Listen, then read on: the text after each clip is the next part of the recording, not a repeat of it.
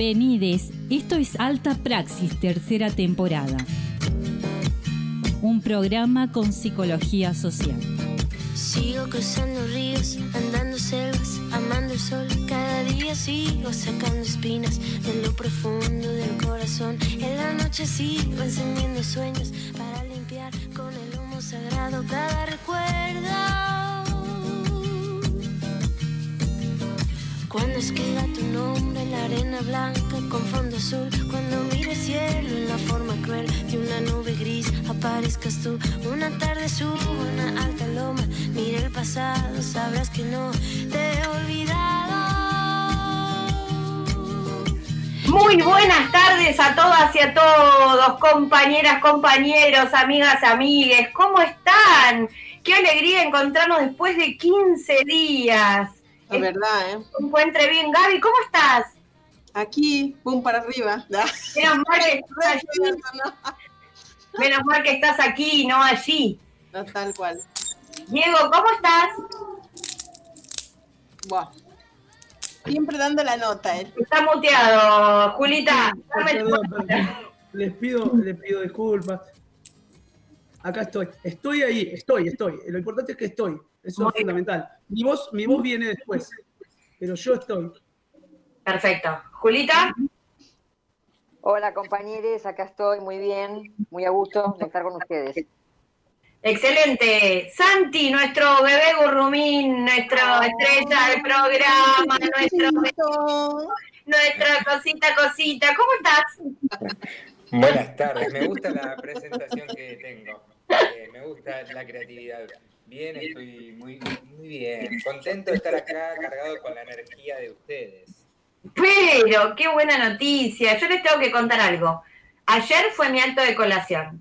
Ayer, No, Sí, sí, sí, sí. Quiero contarles a todos mis, todas mis compañeras y compañeros que, de alta praxis que mis compañeros no han participado de mi acto de colación, lo voy a mandar al frente, Gaby y Diego, pero ¿por qué no participaron? Porque estuvieron en actividad del centro de estudiantes que estuvieron planificando durante bastante tiempo, que por lo que tengo entendido salió muy bien. ¿Quieren contar algo?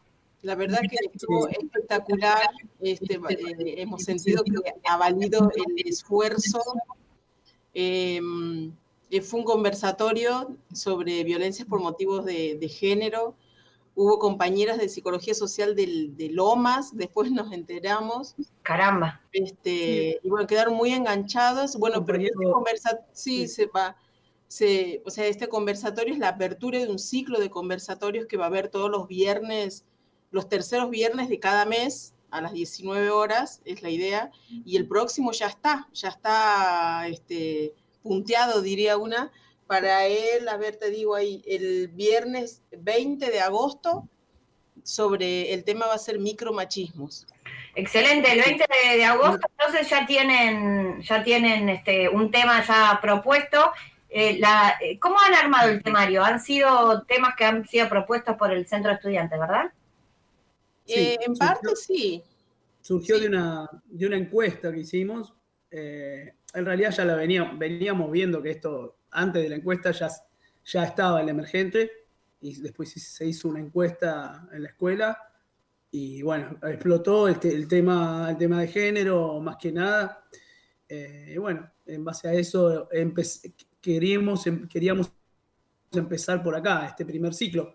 Pero eh, ya hay proyectado otras, otras temáticas también. Pero realmente la, la experiencia de ayer fue hermosa, realmente unas 30 personas conversando del tema, eh, con algunos oyentes. eh, bueno, la vamos a subir a YouTube, al centro de estudiantes está este, incorporando el canal de YouTube, necesitamos este, Suscriptores. suscriptores, eh, Suscriptores. porque bueno, para poder transmitir en vivo necesitamos suscriptores, así que vamos a subir la experiencia a YouTube y ojalá se suscriban todos los que, los que estén escuchando y bueno, necesitamos unos 70 por lo menos para poder empezar a transmitir en vivo por ahí estas experiencias que yo creo que se, la- se las traen. Ayer, la- lo, lo de ayer fue realmente muy lindo.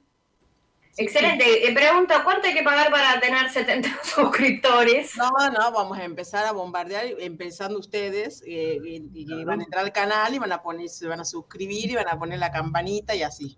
Excelente. Es una suscripción eh, gratis, gratis. O sea, vos entras a YouTube al canal, y te, suscribes. Entras a YouTube, te pones suscribirte y nada más. Me refería a cuánto hay que pagar a la gente para que se suscriba, si hay que pagar o no.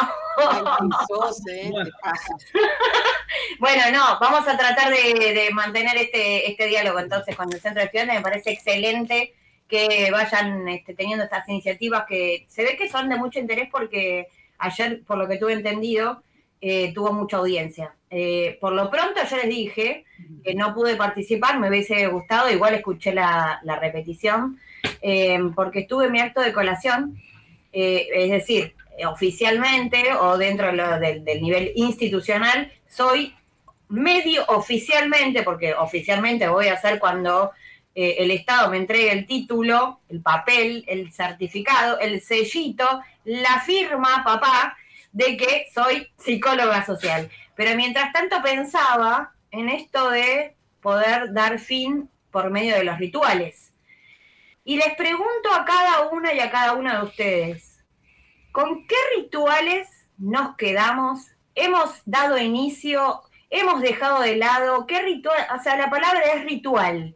En medio de la pandemia, a partir del 2020, marzo, ¿Qué hemos dejado de lado? ¿Qué hemos adoptado? ¿Qué extrañamos como ritual? Dieguito. La verdad que eh, lo primero que se me viene a la cabeza es, el encuentro corporal, lo que, lo que más extraño. Los encuentros en general, no eh, solo los encuentros sociales de amistad solamente, sino en todos los ámbitos creo que es, una diferencia grande, ¿no? Estar, por ejemplo, en este caso, estamos haciendo un programa de radio que es un ritual, pero que es un ritual virtual, que sería un hermoso ritual poder concretarlo todos juntos en un estudio.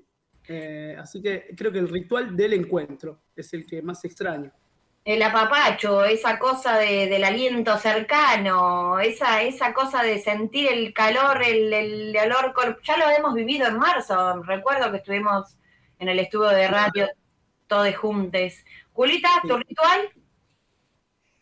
Bueno, yo en plena pandemia de este año fui abuela por segunda vez. Y Juancito nació el 27 de marzo. Perdón, el 29 de marzo, el 27 había nacido Vicente, el 29 de marzo, y yo lo vi a los cuatro días, porque nadie podía ir al sanatorio, y después lo volví a ver a los cuatro meses. Eh, y es, es muy fuerte ser abuela sin poder abrazar, sin poder dar palabra, dar mirada, tener a UPA. Eh, es un ritual, creo que nos persigue por toda la vida, ¿no? A los sujetos, el tema del, del abrazo, de, de, la contención y del apriete.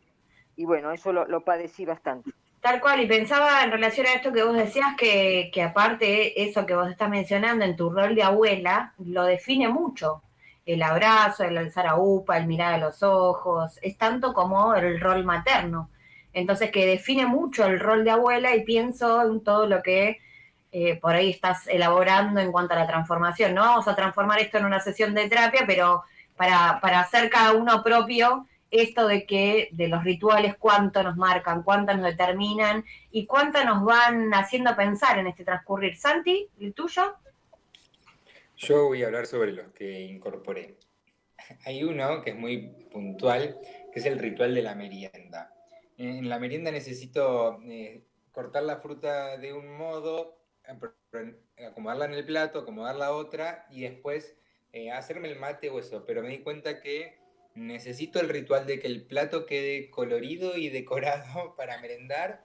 Y el otro es el de las plantas. He incursionado en las plantas durante la cuarentena, así que también es parte de mi ritual semanal o quincenal, como acercarme y bueno, a ver cómo están, un poquito de agua, un poquito menos. Eso han sido mis, rituales incorporados. decime que no le hablas a las plantas. Sí, claro que sí. Obviamente, yo también. Hay, hay toda una cuestión de mis creencias eh, ahí energéticas Ah, para que la bien. planta progrese, crezca más rápido. Bien, hay, o sea, hay comunicación con las plantas. Ya que estamos, creo que va a ser el tema de hoy.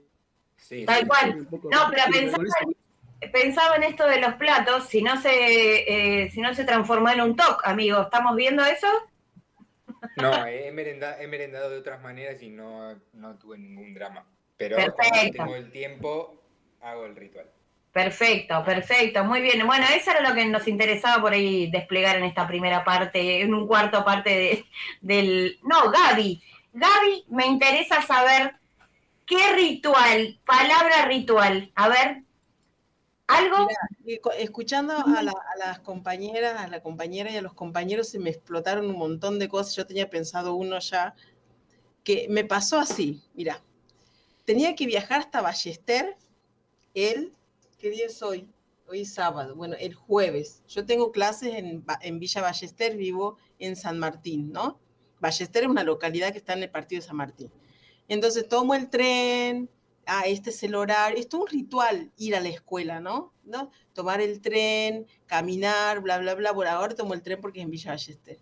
Llego a la escuela, llego temprano, no sé, 10 minutos antes. La veo a la preceptora en la galería allá arriba, subo las escaleras, le digo, Karina, porque nos vimos dos veces, imagínate que todo, todo virtual, todo WhatsApp, nada más. Y recién voy a la segunda clase presencial. Y me mira, profe, ¿cómo está? Bien, ¿vos? Bien. ¿Y los chicos? No, no, hoy no vienen los segundos, hoy vienen los terceros. Uy, no te puedo creer, claro, esa es parte de, de un ritual que te define como docente, que todos los alumnos y alumnas estén el día, en la hora y en el lugar Tal que cual. tienen que estar. Bueno, no, pero profe pasa, me dice, lo que pasa es que están bombardeados por todos lados. Eh, fue una semana de planilla, de llenar para no sé cuántas escuelas planillas, cierre de nota, bla. Me sé que me confundí de día, no sé, pero yo estaba convencida que no, no, hoy vienen los primeros, hoy vienen los terceros y los primeros. Bueno, felices vacaciones, qué sé yo. entonces, cuando salí, ya me iba a casa, hice como 10 metros y al frente de la, de la escuela hay un cafecito, yo nunca fui, un lugar que vas y tomas algo. Y yo de vez en cuando, cuando salgo de la escuela, de vez en cuando me tomo esa, esa deferencia de ir y sentarme sola a tomar algo. Y la verdad es que me senté, y me dio una alegría trivial. Digo, no ir a tomarse, pero me, me se- sentí como que, ay, mira, ¿no? Claro, no, no es trivial, justamente, de alguna manera definen nuestro cotidiano. Son rituales que nos van marcando un ritmo, una, un, rol, como hablaba Julita, eh, algo que esperamos que tenga, un- un- que, que es un proceso. Bueno, nada, era esto lo que me interesaba reflexionar con ustedes eh, en, esta, en esta partecita del programa. Eh, gracias por compartirlo, Julita, obviamente, Diego, Santi y Gaby. Eh, mi ritual ha sido sin duda el acto de colación virtual que ha tenido lugar en la virtualidad, pero que bueno, que sin duda ha terminado mi formación en el mes de diciembre del año pasado. Y vamos a ver así comienzo, Dieguito, decime. Nada, que me llega un mensaje ya, no pasamos las redes, nada, pero me llega un mensaje eh, desde Entre Ríos, la Asociación de Trabajadores de la Psicología Social, que nos están acompañando y que, eh, bueno, tomaron el tema del conversatorio de ayer del CEPS, eh, que dicen quizás podamos aportar a la temática de género que están trabajando los estudiantes de la Secretaría de Género de la CTA de Entre Ríos, CTA de los Trabajadores de Entre Ríos. Bueno, eh, están todos invitados. Eh, para la próxima, eh, seguramente nos vamos a comunicar siempre por, la, por las redes. Está, vamos a darle publicidad al, al evento, así que están absolutamente abiertas las puertas para que compartan con nosotros y vengan a, a apoyar. Hablando de redes, entonces hablemos de los medios que tenemos eh, a disposición para que se contacten con nosotros, eh, les oyentes. Eh, no sé quién tiene la información, chiques. A ver, eh, por ejemplo, el CEPS, que Bien. bueno, del, del conversatorio que ayer hablábamos, se, se- se pasó el conversatorio en vivo a través del Facebook del CEPS, que es CEPS Estudiantes Pichón, Y después está el otro Facebook, que es Asociación de Profesionales de la Psicología Social Argentina. Por un lado está ahí. Después tenemos el Instagram, eh, CEPS-Pichón. Y de la asociación es Psicología Social Pichón.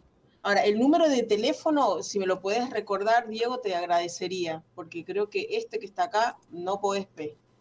Este. Dieguito. 35 77 8324. Excelente. Excelente. Excelente. Ah, bueno, bueno, bueno, sí estaba, pero pensé que. Bueno, Termina en 8324, buenísimo. Repito, bueno, repito despacito. A ver. 11 35 77 83 24. Espectacular. Bueno, ahí en ese teléfono pueden dejarnos mensajes también en las páginas que hemos mencionado anteriormente, Facebook, Instagram. Pueden dejarnos mensajes para, eh, no sé, ayudarnos a reflexionar, a intercambiar opiniones, a propuestas. Estamos abiertos a lo que, a lo que ustedes quieran que despleguemos o les interese dejar acá para que nosotros levantemos como mensaje. Y también en la aplicación de Radio Viral, aplicación de Radio Viral también, ¿sí?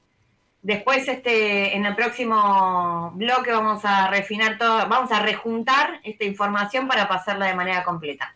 Eh, compañeras y compañeros, ¿de qué vamos a hablar hoy? Hoy vamos a hablar, no sabemos, me hacen caras, ustedes porque no los ven en, en el Meet, pero me hacen cara de no tengo la menor idea, eso es un gran este, compromiso con, con el programa. No, no, mentira, no. Todos nos hemos preparado para este programa. Y a propósito, quería, bueno, pedir de alguna manera disculpas por, por la, la mala eh, o la, no sé, el déficit de comunicación que tuvimos el programa pasado, que se escuchó bastante mal, la, la, la charla que tuvimos en el cuarto bloque fue bastante deficiente, pero bueno, vamos a ir tratando. Hubo, hubo mucho ruido, hubo mucho ruido. Exactamente, bueno, por eso, por eso mismo, eh, hoy vamos a hablar, tal vez por eso mismo, no hicimos este, este trabajo de pensar, eh, tal vez por esto mismo, hoy vamos a hablar de comunicación, haciendo como un, relevamiento del emergente que surgió a partir del, anterior programa. Y vamos a aprender, vamos a aprender, sí, también vamos a aprender. Eh, vamos a hablar de, la comunicación como una manera de aprendizaje eh, que hemos tenido a lo largo de la vida, de, de cómo comunicarnos, cómo vincularlos, de una manera tal vez incon- inconsciente, es decir, no, hemos tenido explícitamente una clase sobre cómo comunicarnos, Eh, pero todos de alguna manera fuimos interiorizando pautas acerca de cómo establecer una comunicación mínimamente efectiva. Hoy vamos a hablar de comunicación. En principio, Gaby va a hablar de eh, el con invertido, del vector de comunicación. Luego Dieguito va a hablar sobre comunicación y eh, sobre dispositivos también de, de- la comunicación, de la, lengua, de, de los dispositivos de poder. Y Santi en su bloque va a hablar de eh, el lenguaje como dispositivo de poder, pero desde el deporte. Julita va a hablar sobre la película La Ola. Es un peliculón, quien no haya tenido la experiencia de verla, eh, es una película que, que está muy buena y que permite hacer, a partir de la psicología social, hablar de grupo operativo, de mensaje, de comunicación, de un montón de cosas que, bueno, Julita lo va a estar desplegando. Eh, cada uno sabe las pautas y, ha aprendido también a desplegar pautas como para poder de alguna manera establecer vínculos eh, y aprender a comunicarse. La invitación en este programa es a poder ser conscientes de que estas pautas existen y cómo estos modelos que hemos interiorizado a través de aprendizajes no oficiales eh, están sucediendo en este momento. ¿Por qué es importante retomar esto de la conciencia de estos aprendizajes? De, apre- de- de observar cómo hemos aprendido a comunicarnos. Porque hay un refrán francés, si me permiten, que dice, ten cuidado con lo que aprendes sin conciencia, porque del mismo modo lo reproduces. Gaby va a hablar sobre el cono invertido y el vector de comunicación. Gaby, todo tuyo. Dale. Nosotros este, desde la psicología eh, social sabemos que todo lo que sucede en un grupo y su manera de manejarse puede ser representado por el esquema del cono invertido, ¿no? Es un esquema de toda la tarea, ¿no? Cuando hablamos de tarea en psicología social, es una escala de evaluación sobre la base de la observación de modelos de conductas grupales, es un punto de referencia para poder interpretar esos fenómenos grupales. El trabajo grupal configura la espiral, ¿no? que se va internando poco a poco y utilizando estos vectores de interpretación para poder llegar al núcleo donde reside la resistencia al cambio. En esa resistencia al cambio nosotros, eh, a ver, como, como estamos en una radio no se puede, no se puede, no podemos, no tenemos el código visual. Tal cual. ¿No? Lo, lo, voy a decir de manera oral, es un, es un ¿vieron el cucurucho cuando vas a comprar un helado? Sí. ¿Qué quieres? ¿El vasito? Bueno, no, el, bueno, el cucurucho es el más rico, a mí me encanta. Este, es el, el, el grandote, eh, bueno, ese formato tiene el cono invertido, ¿no? En donde la parte este, del ángulo, que sería lo implícito, o sea, lo que no, no, se dice, lo que está a veces latente, y la parte ancha, que es donde tomas el helado, no sé cuál le gusta, pero me gustan los de agua, este, eh, es la parte explícita, ¿no? Correcta. Tiene aristas o vectores ese, ese cono, ¿no?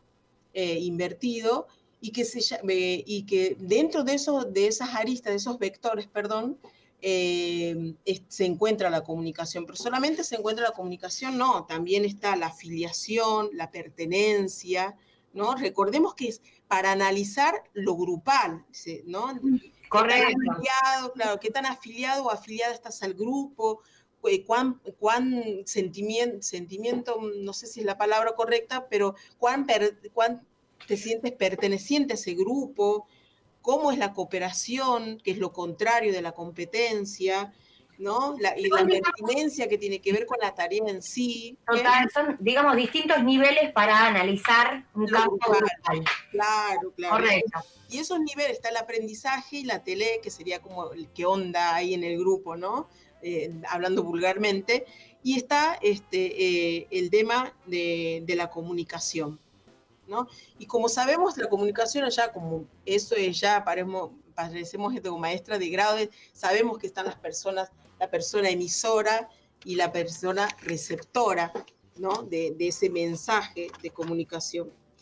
Y entre esas, entre esas partes, entre esas personas, está el entre, ¿no? El entre que ahí, ¿no? Se va a dar procesos de comunicación, procesos de aprendizaje, ¿no? Y se van, y va a ir ajustándose recíprocamente ese canal. Por eso, y también Pichón hablaba de un tercero que hay siempre entre uno y otro. Y otro, que sería el, el ruido. Sí, ¿no? también los referentes internos que tenemos. Porque... Segura, ni hablar. Eso. Ni hablar, ni hablar los referentes internos y los personajes arcaicos. Esto decía que, que bicorporal y tripersonal, porque no es solamente de dos personas, sino en general hay multitudes. En esos dos que parecen hablar, hay multitudes que están expresándose y entendiendo y deco decodificando un mensaje.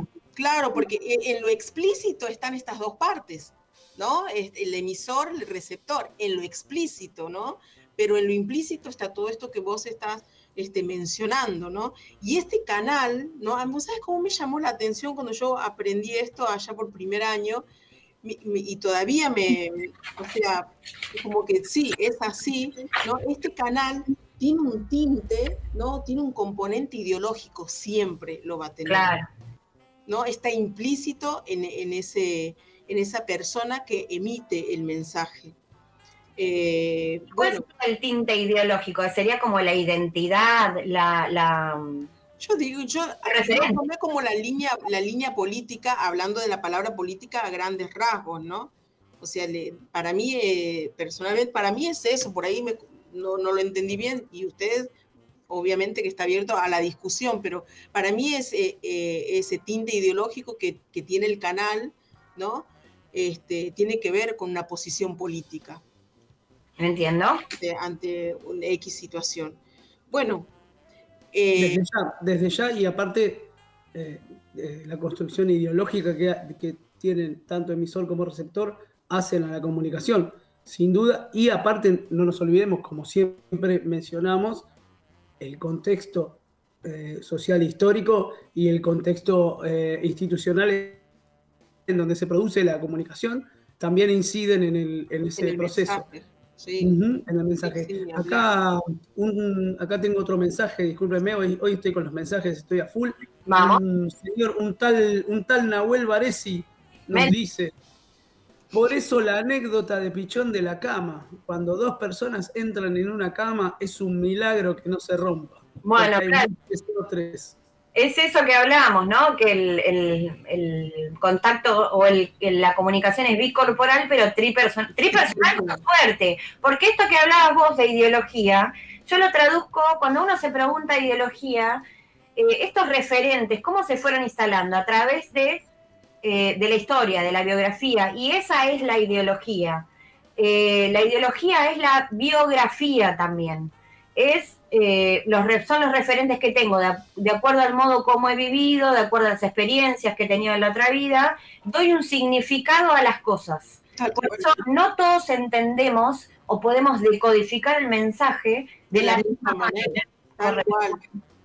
Es, eh, es así, es así, pero bueno, hoy antes de, ya para darle un cierre, antes de, salir al aire, hablábamos de esto, ¿no? De, de- largar una frase este, y, que la, y que la persona que, que recibe eh, le, dé la, interpretación, pero también hay una parte de responsabilidad en la, en la persona que emite el mensaje. O sea, eh, nada, sucedió una situación que, bueno, que quedamos analizando eso, ¿no? Sí, eh, eh, después cuando eh, llegue mi turno, les voy a plantear alguna cuestión con respecto a esto. eh, que, mm, que, bueno, a veces el- la comunicación y el lenguaje específicamente, que voy a, detenerme un poquito en eso, el tema del lenguaje lleva siempre detrás una intención, eh, un, un- un pensamiento, ¿no?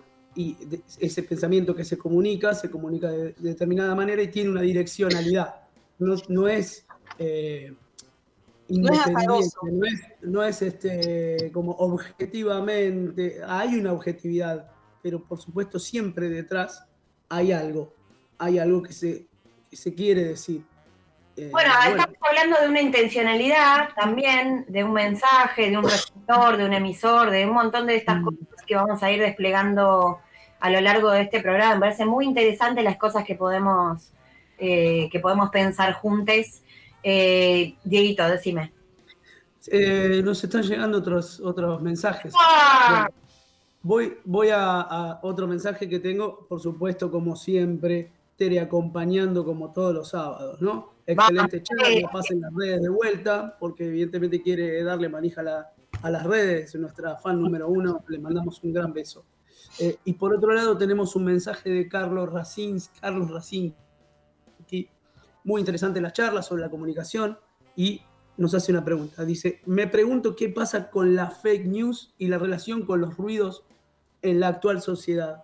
Bueno, es un temazo. Creo que mm, podríamos en algún momento este, tomar esto, ¿no? De, la- de las construcciones de fake news y, eh, bueno, se- sería muy interesante como para complejizarlo un poco, ¿no? Sí, sí, sí, en- lo hemos abordado en otros programas, pero no quiere decir que, que, o sea, merece una profundidad que en, en dos horas probablemente se, haga, se nos haga muy corto para poder abordarlo. Prometemos en, en un próximo programa poder abordar el tema de la fake news y la relación con los ruidos, con los ruidos en la actu- sociedad actual es algo que tenemos eh, que pensar juntos. Voy a leer también otra, editori- otra editorial, otro mensaje de, de Nahuel Varesi que está ahí prendido eh, a la charla esta de- de- del primer bloque, dice, muy buena la editorial, ni que estuviese, mira, participando del programa. Un saludo a todo el programa como aporte, dice, pienso si en vez de pensar la teoría vuelta a práctica, no habría que invertir el orden y pensar que el cono invertido refleja como teoría lo que ya sucede en la práctica. Claro, Un saludo grande a todos los que hacen este programa posible, que somos nosotros, compañeros. Con este último mensaje de Nahuelito, nos vamos eh, al corte. ¿A un co- ¿Ya viene la música? Me quiero morir muerta, chiques. Ya pasó, ya pasó. ¿Qué tenemos de música ahora en el primer bloque? ¿Quién tiene, quién tiene ahí a mano el temita musical? Hablando tu corazón de Charlie García y Pedro. Abre, hablando a tu corazón, Pedro Aznar y Charlie García. Gracias por permanecer ahí. ¿Dónde carajo está Tehuel? Salió el 11 de marzo a buscar Se laburo. Llama Tehuel de la Torre. Nunca volvió. No lo vieron Todavía más. no fue a su casa. Pasaron dos días. ¿Dónde está Tehuel? Te buscamos. Otro pibe trans desaparece. Tehuel. Se llama con los medios Tehuel y su transfobia. ¿Y dónde está Tehuel? Pasaron 10 días.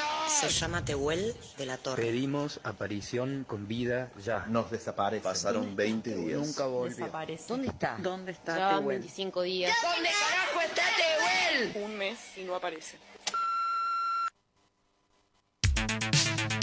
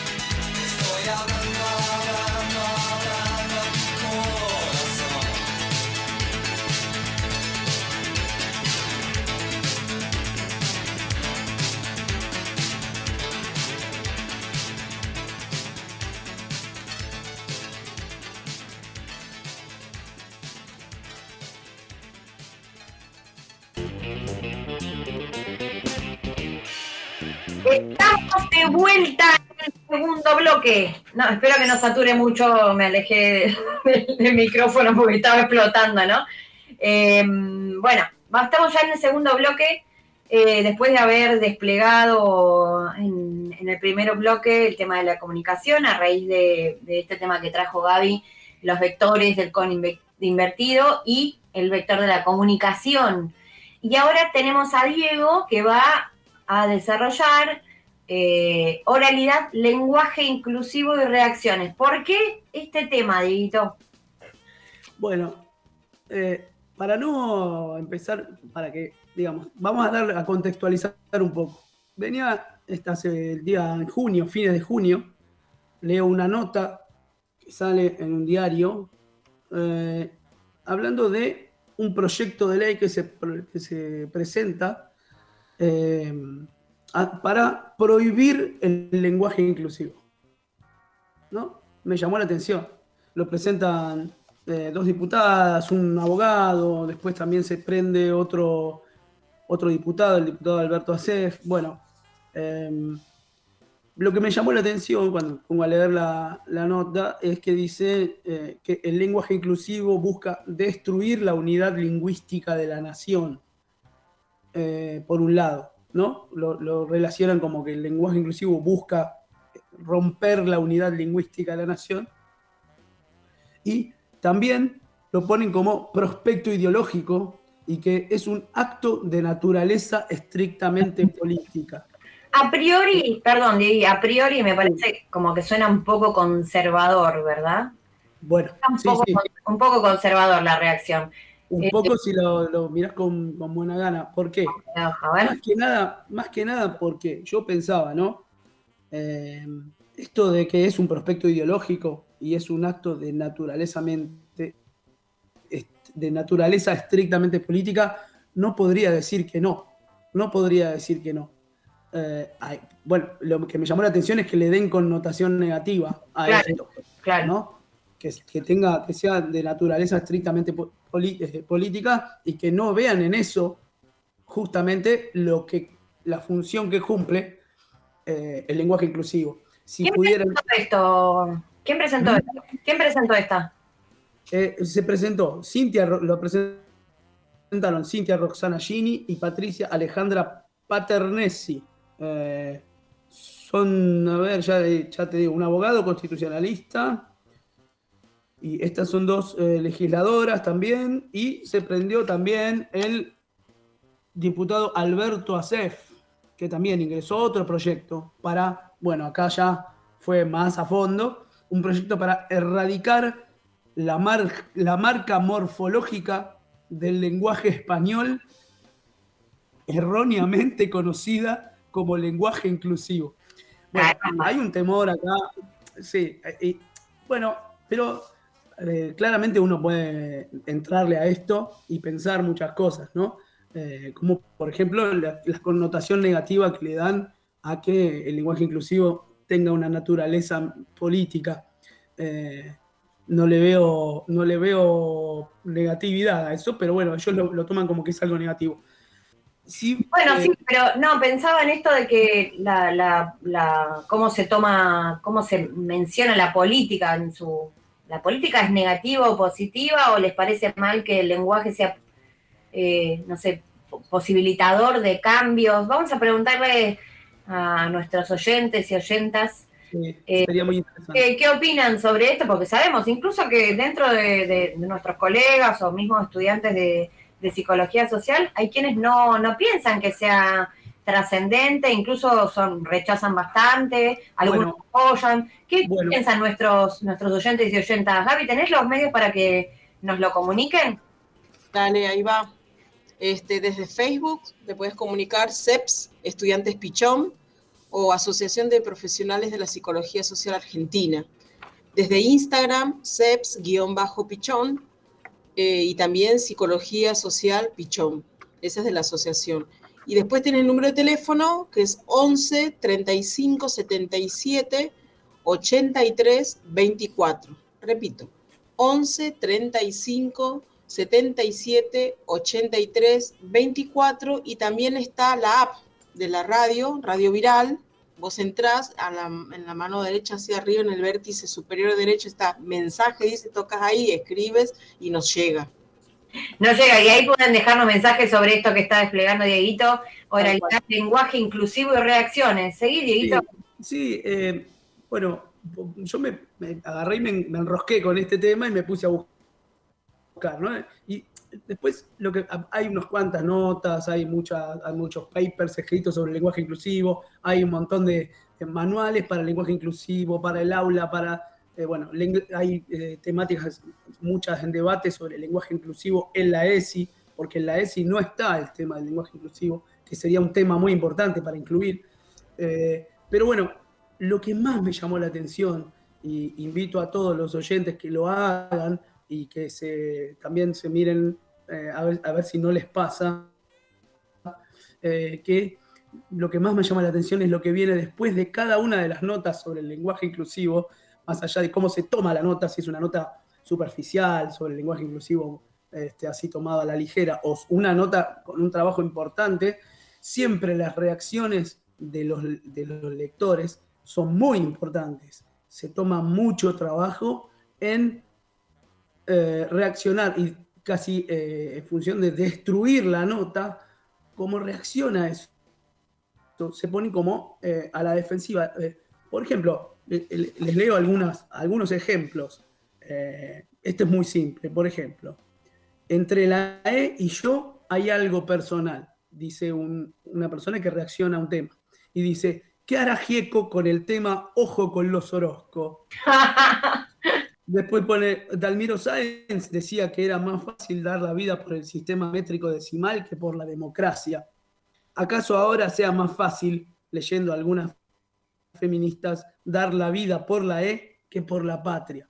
Bueno, hay montones de reacciones. Sí, bueno, eh, eh, son eh, reacciones de este estilo, algunas mucho más complejas, mucho más complejas, donde se citan autores. eh, los invito a que hagan ese, si tienen ganas, ¿no? No, no, incluso me ha pasado varias veces en, un, en una noticia, en algo que realmente tenía mucha importancia, que no tenía que ver con el lenguaje inclusivo. Supongamos que era una, una noticia sobre un femicidio, que se, la nota está escrita en lenguaje inclusivo, y el comentario de los lectores era eh, la crítica hacia el lenguaje inclusivo, solamente, y no era un pensamiento reflexivo sobre eh, el hecho de Sí, claro. Bueno, hay una nota, hay una nota eh, que salió hace unos años, pero que me pareció muy, muy interesante, de un sociólogo que se llama Santiago Kalinowski, eh, que dice, que se llama lenguaje inclusivo,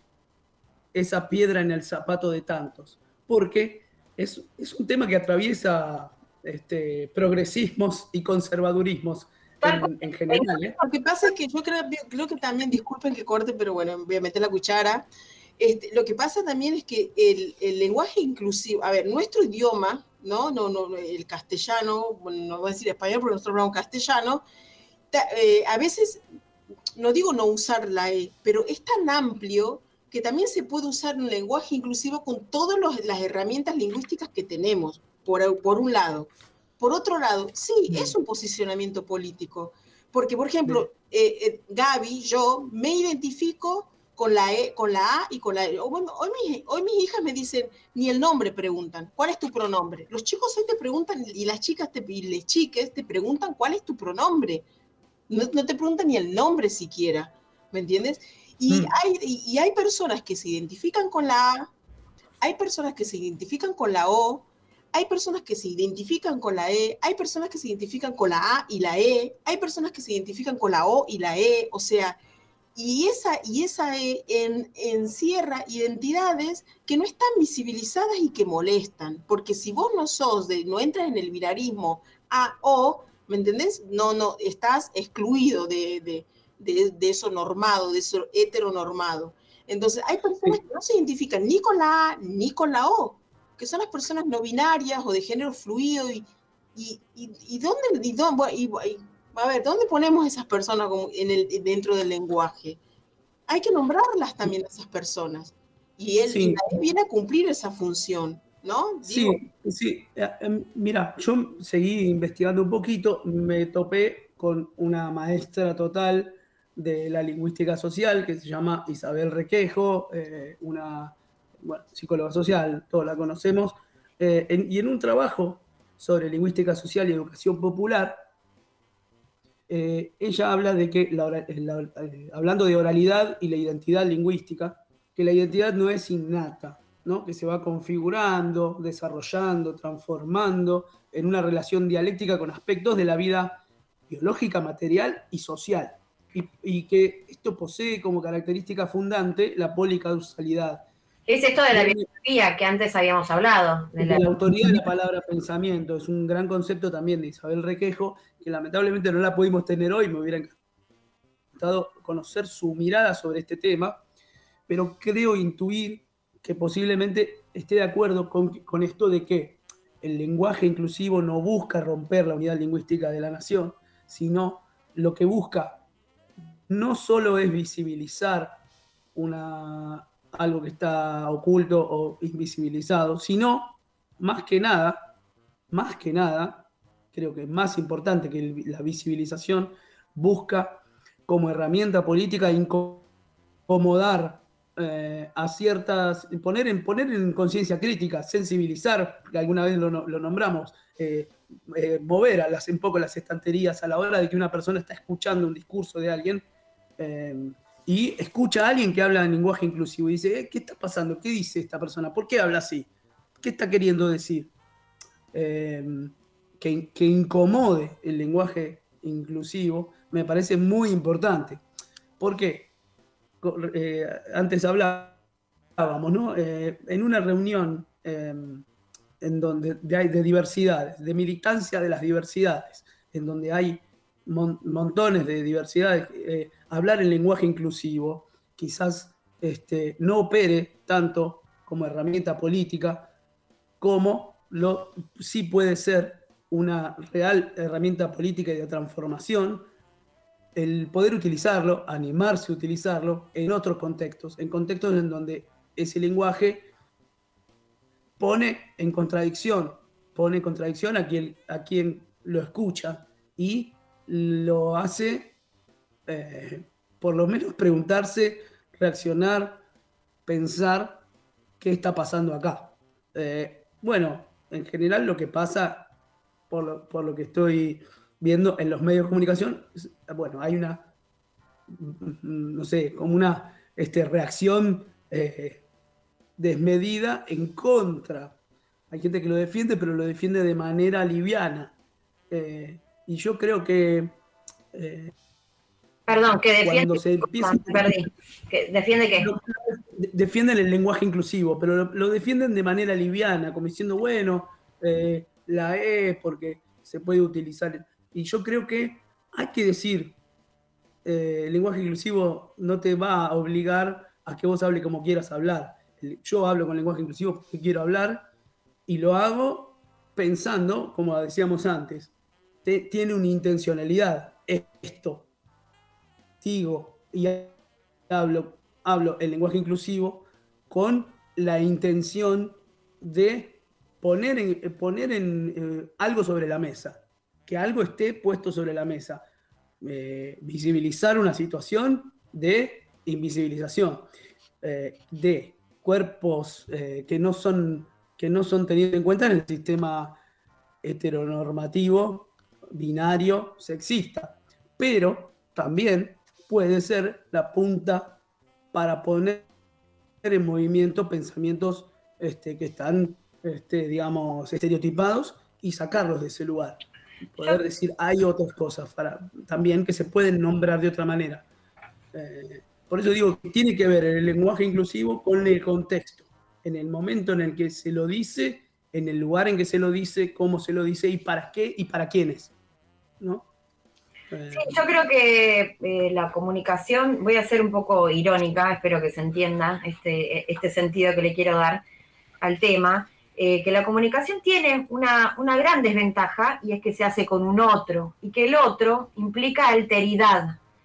Y el concepto de alteridad implica que el otro escucha desde pautas culturales, desde ideologías, desde bio- biografías, ideologías habíamos mencionado en el, en el bloque anterior, eh, desde referentes distintos a los míos. Y por lo tanto siempre va a haber un resto, siempre a haber un margen para el desencuentro. Y ese desencuentro es el que probablemente haya que transitar para elaborar este, este enojo con el lenguaje, porque yo, que yo sea consciente, por lo menos, no ha provocado tanto disgusto, tanto desencuentro, utilizar eh, barbarismos, utilizar este eh, neologismo como WhatsApp, como chatear, como WhatsAppear, como, no sé, eh, hay un montón de palabras que están por fuera de nuestro, de nuestro lenguaje, digamos, de- no de nuestro lenguaje, de nuestro diccionario, y sin embargo se usan con total normalidad, son absorbidos y demás. Y acá lo que, lo que realmente molesta es la alteridad, lo que eh, yo entiendo que eh, nos conduce a entender al otro, y ese me parece que es un punto nodal. Sí, eh, está bueno eso de intentar entenderse, ¿no? Fundamental para el lenguaje y la comunicación.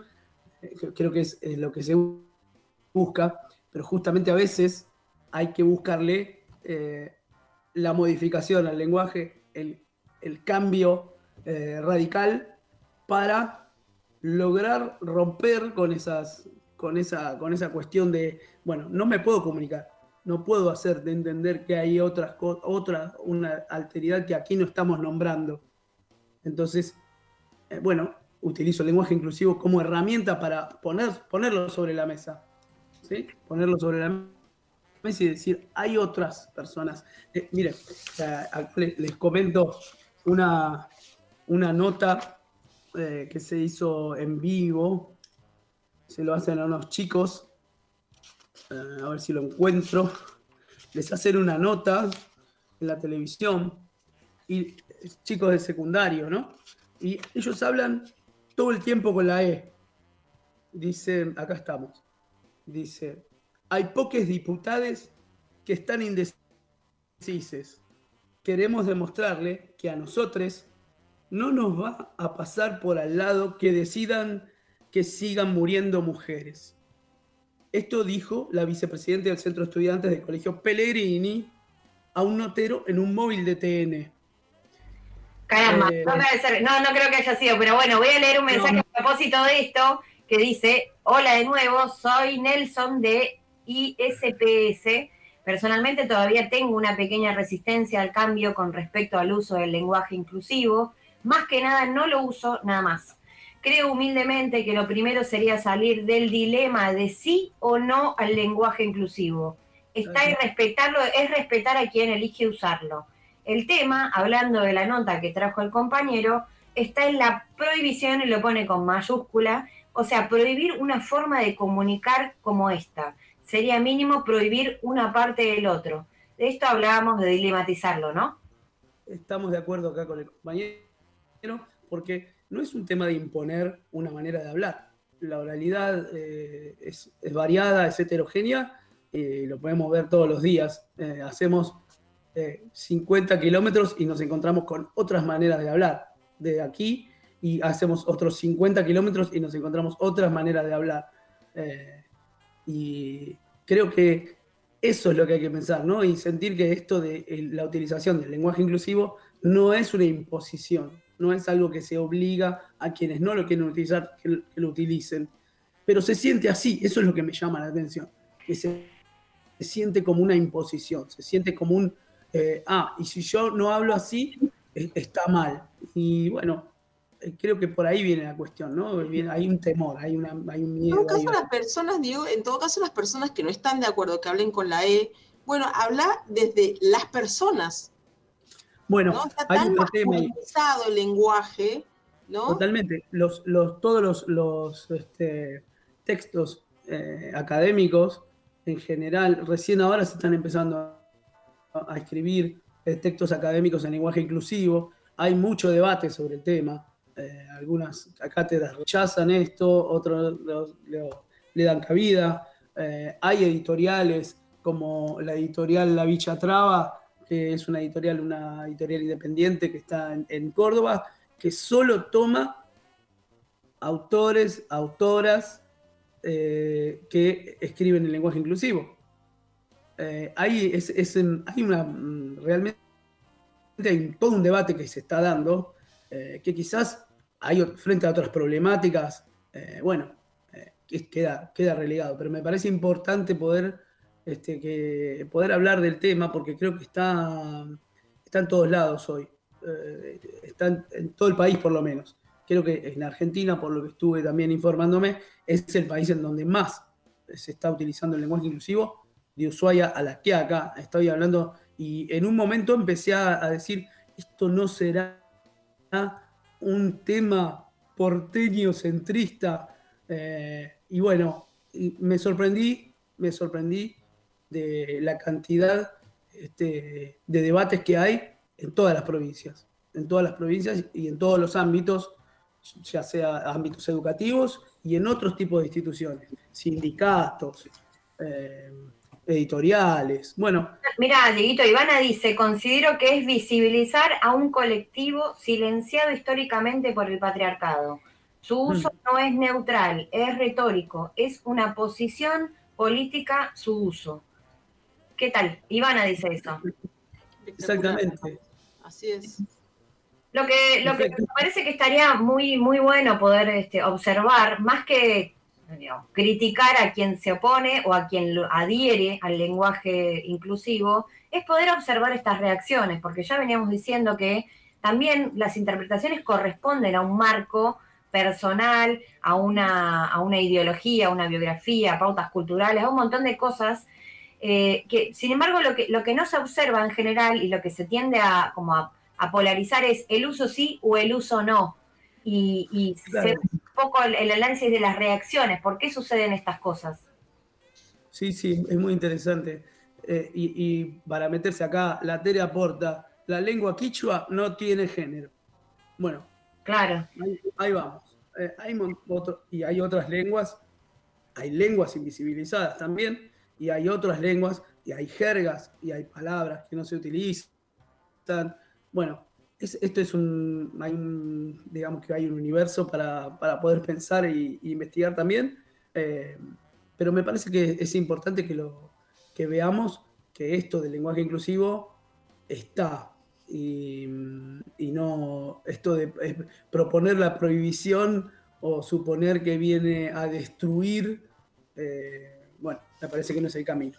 No, no, sin duda. Y aparte me, me hago un- un llamado a la reflexión a aquellas compañeras o, compañeros que, que ante una noticia X lo único que observan es, eh, es esto, digamos, sobre el uso del lenguaje inclusivo y no sobre el fondo de lo que se está queriendo transmitir.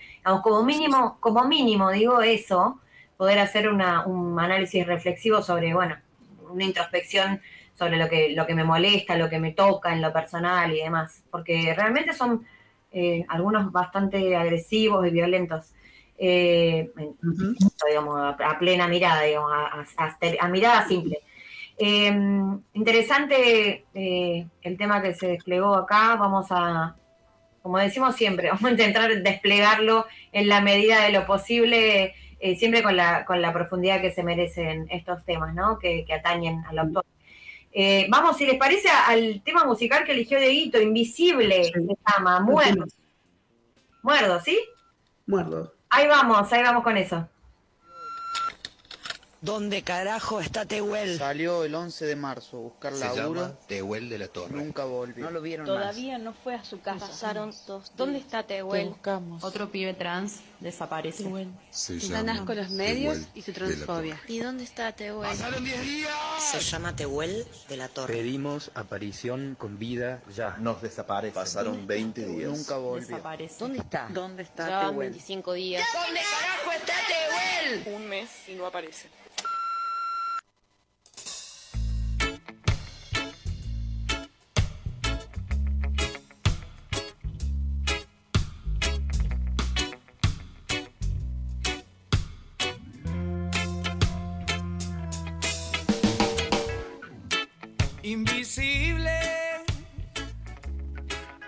como el aire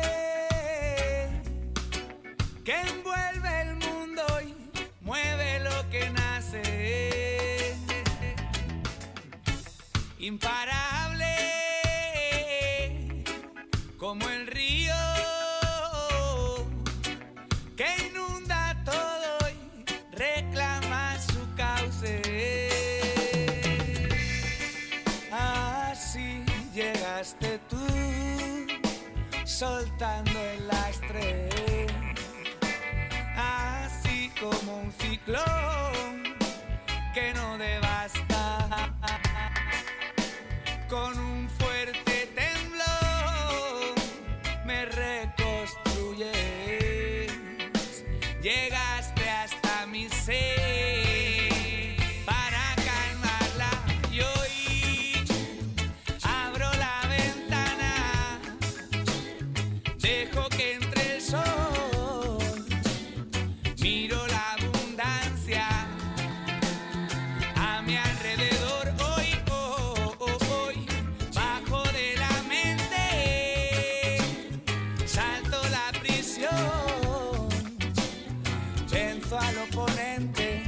siempre miente al corazón. Guayo, guayo,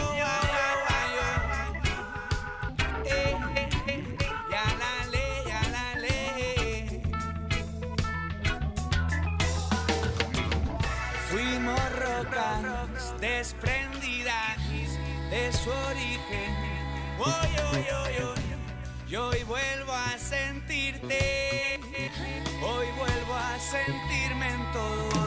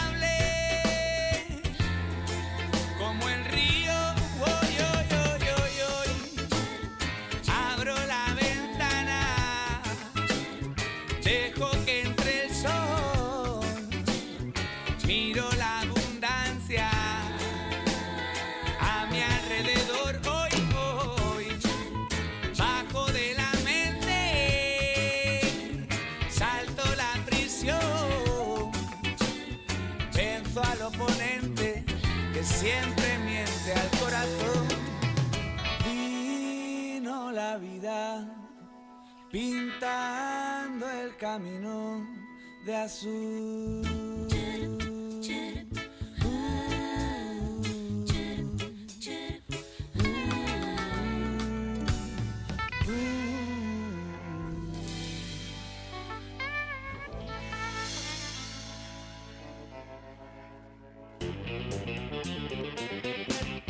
Lindo este tema, no lo conocía, Diguito, gracias por el aporte. Y bueno, veníamos del primer bloque abordando el tema de los vectores de la comunicación. En el segundo bloque hablamos de eh, el uso del lenguaje inclusivo y las reacciones. Y a raíz de esto eh, quería pasar las redes y aprovechar para pasar un mensaje de Ivana que dice Kalinowski decía que hay una elección personal y política en utilizarlo, que era lo que veníamos desplegando, venías desplegando vos, Dieguito, en tu, en tu bloque. Exactamente, es una elección como herramienta política. ¿Querés pasar las redes? Eh, agradecemos obviamente a, a Tere, a um, quién era el compañero, a, um, perdón, perdón. Nelson, Nelson, Nelson. Nelson, Nelson, eh, también que se comunicó con nosotros. Eh, y pasamos las redes para que sigan haciéndolo, nos fortalece mucho eh, sus mensajes. ¿Por qué medios, Gaby? Ah, perdón, pensé que iba a ir Diego. Bueno, Facebook, CEPS, Estudiantes Pichón, eh, y de- en la Asociación de Profesionales de la Psicología Social Argentina, por Instagram, CEPS-Pichón y Psicología Social Pichón. Y el número de teléfono 11 35 77 83 24. 11 35 77 83 24 y está la app de la radio también, que entran ahí, le tocan el, ahí el vértice superior derecho, mandan mensajito y lo leemos. Excelente, gracias a todas las compañeras. Claro, eso, gracias a todas las compañeras y compañeros que, que se han comunicado a lo largo de este programa con nosotros, Nelson, Tere e Ivana. El programa está saliendo desde, desde las 5 de la tarde hasta las 7. Eh, y bueno, no, todo- no todos los sábados, no todos los Exactamente, cada 15 días, sábado por medio, estamos haciendo el programa. Y ahora le vamos a dar el, blo- el bloque, la entrada del bloque a Julita. La re bienvenida, Julita, ¿cómo estás? Hola Tati, hola chicos, muy bien, ¿cómo me escuchan? Excelente, excelente. ¿Qué, vas, ¿Qué vamos a hablar hoy? Bueno, a pedido aquí de la del conjunto de compañeros o de algunos que me han solicitado que me dedicara a ver la película La Ola, que ya me la habían recomendado en otro momento también. Este, y la verdad que es muy jugosa, realmente se las recomiendo que la puedan ver. Este, si quieren después les dejo el link, pero está, está liberada en casi todas las plataformas. La Ola es una película de origen alemán, se llama Dieu Well, perdonen mi alemán. Es una película de drama alemana basada en el experimento de la tercera ola. La adaptación al cine del experimento, realizada en el 2008, tuvo un éxito eh, muy grande en las pantallas germanas en su oportunidad. Eh, está basada en la novela La Ola de Todd Strasser, de 1981, que a su vez se basaba en un experimento. Esto es un experimento real, o sea, no es un documental la película, pero fue un experimento que se, realmente se hizo. Se hizo en California. Se hizo en California, sí. Eh, precisamente el personaje de la película, Rainer Werner, está basado en el profesor Ron Jones, que fue el profesor que tuvo, que hizo este experimento en Estados Unidos. Lo hizo en los fue- 60, ¿no, Julita? En el año 67 hizo Bien. el experimento. Bien. Bueno, eh, yo hice una pequeña sinopsis y después, bueno, eh, les digo cuando hago mi articulación. Eh, es, una, es un instituto, lo que sería para nosotros un secundario. Eh, por supuesto que ustedes saben que el nivel generalmente europeo es un nivel que para nosotros es un nivel medio alto. O sea, es una escuela eh, privada. En una semana de proyectos que tiene como objetivo enseñar los beneficios de la democracia, un profesor que debe explicar qué es una autocracia decide realizar un experimento en la clase. En este experimento desea demostrar que la dictadura puede reaparecer en cualquier democracia. A través de su lema, entre comillas, el poder mediante la disciplina, fuerza mediante la comunidad, fuerza a través de la acción, fuerza a través del orgullo, hace hincapié en ello, de tal forma que cada día los alumnos eh, siguieran una nueva regla. Por ejemplo, el profesor logró que todos ellos entrasen a su aula y en menos de 30 segundos se hubieran sentado todos ellos con actitud atenta y con la espalda bien recta, resueltos a iniciar la clase.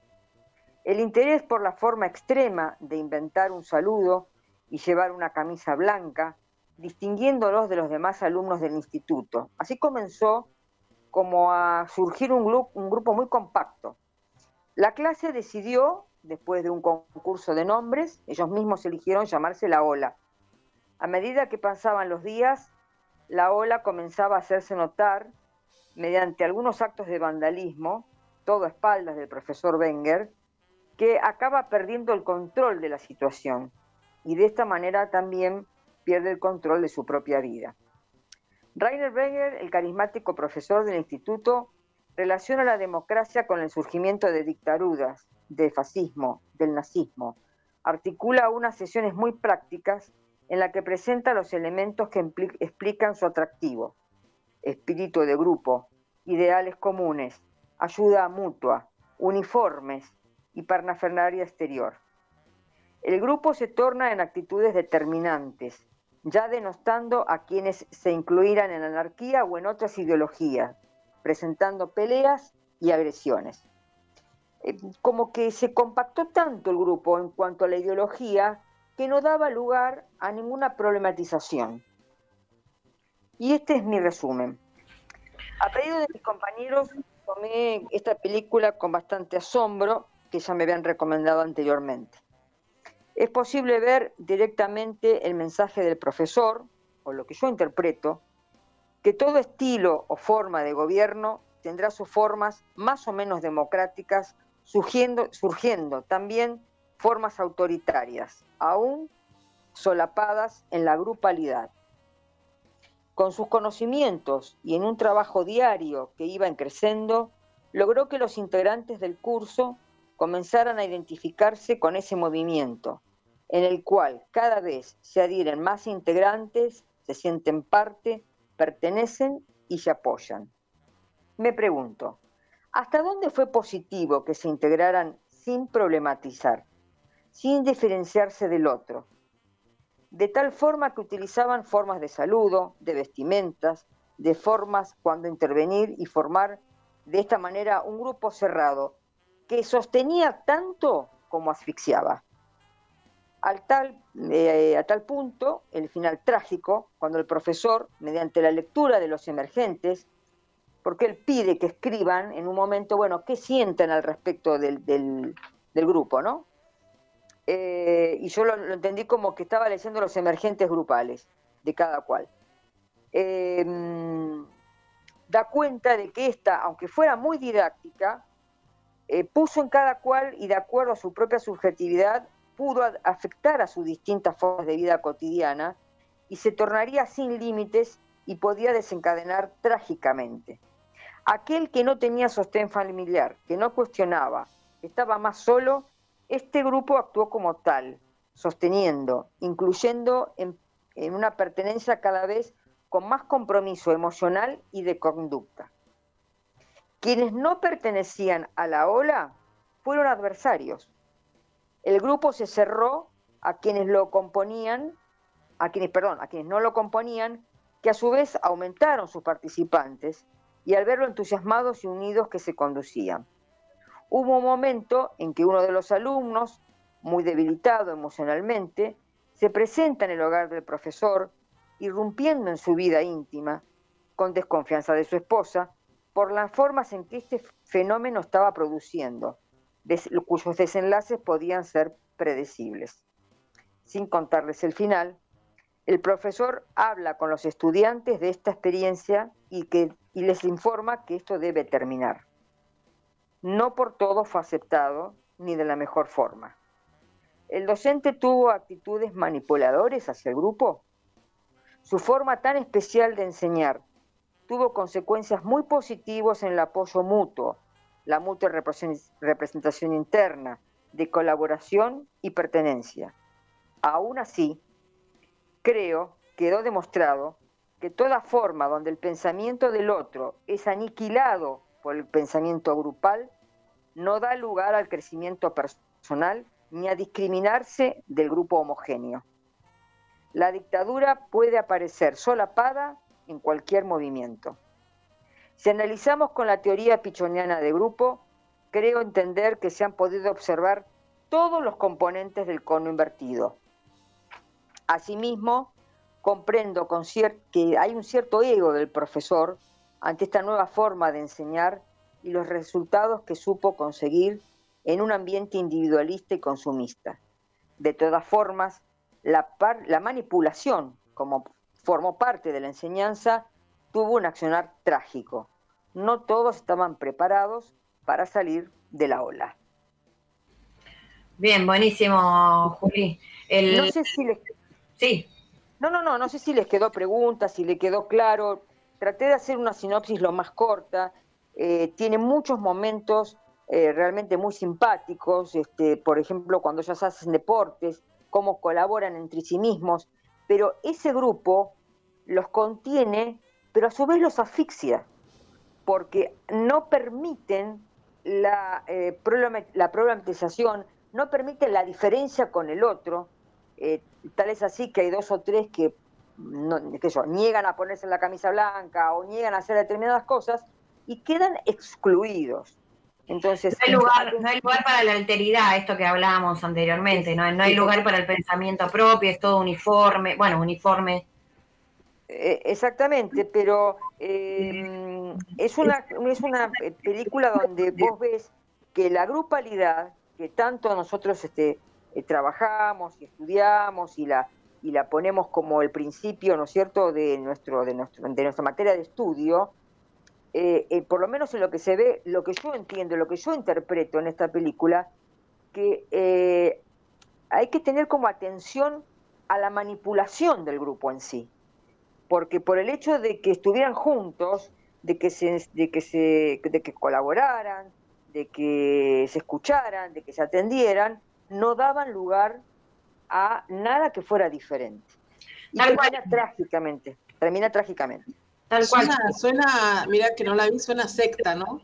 Me, perdón por la, no sé si corresponde esa palabra, pero... Tiene las características de un grupo que se arma de tal manera, o sea, no, no es una secta, porque ocurre en una escuela, pero tiene las características por un mensaje único, una uniformidad en cuanto al mensaje. A mí lo que me, lo que me movía la reflexión es, eh, con esto de psicología de las masas y análisis del yo de, de Freud, es cuando dice que en la vida anímica del individuo, el otro cuenta con total regularidad como modelo, como objeto, como auxiliar y como enemigo.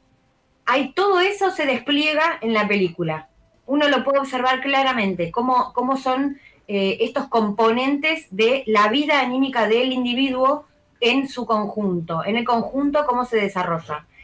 A propósito, Carlos Racinski dice, gran película La Ola, para nosotros, los psicólogos sociales, no permitir la diferencia con el otro es la base del individualismo.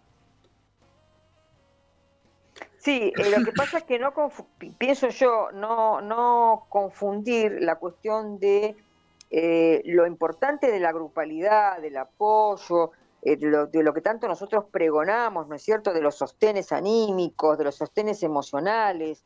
Había muchos estudiantes que no tenían, digamos, una contención familiar y eh, el profesor se sube a un lugar sin querer o queriendo, donde después no puede bajarse, porque están todos prendidos, sostenidos eh, emocionalmente sobre todo, en esa ola. Eh, hacen pintadas, este, bueno, es, es, muy profunda la película, véanla, realmente no tiene desperdicio, y ahí Gaby agarra el cono y vas a ver todas, todos los vectores no sé por qué cuando, cuando dijiste hola a mí eh, se me graficó la, ¿no? la imagen de la ola. Cuando la ola viene, te lleva puesta, o sea, ¿no? Bueno, un poco de lo que pasa. Inventan un saludo, y a mí me dio mucha impresión ese saludo, porque los nazis también hacían un saludo. Eh, en realidad todo grupo tiene algún saludo que los identifica, pero aquí, dentro de una institución, mm. ellos eran como un grupo aparte, completamente apartados de los demás. Eh, no sé si ustedes quieren agregar algo.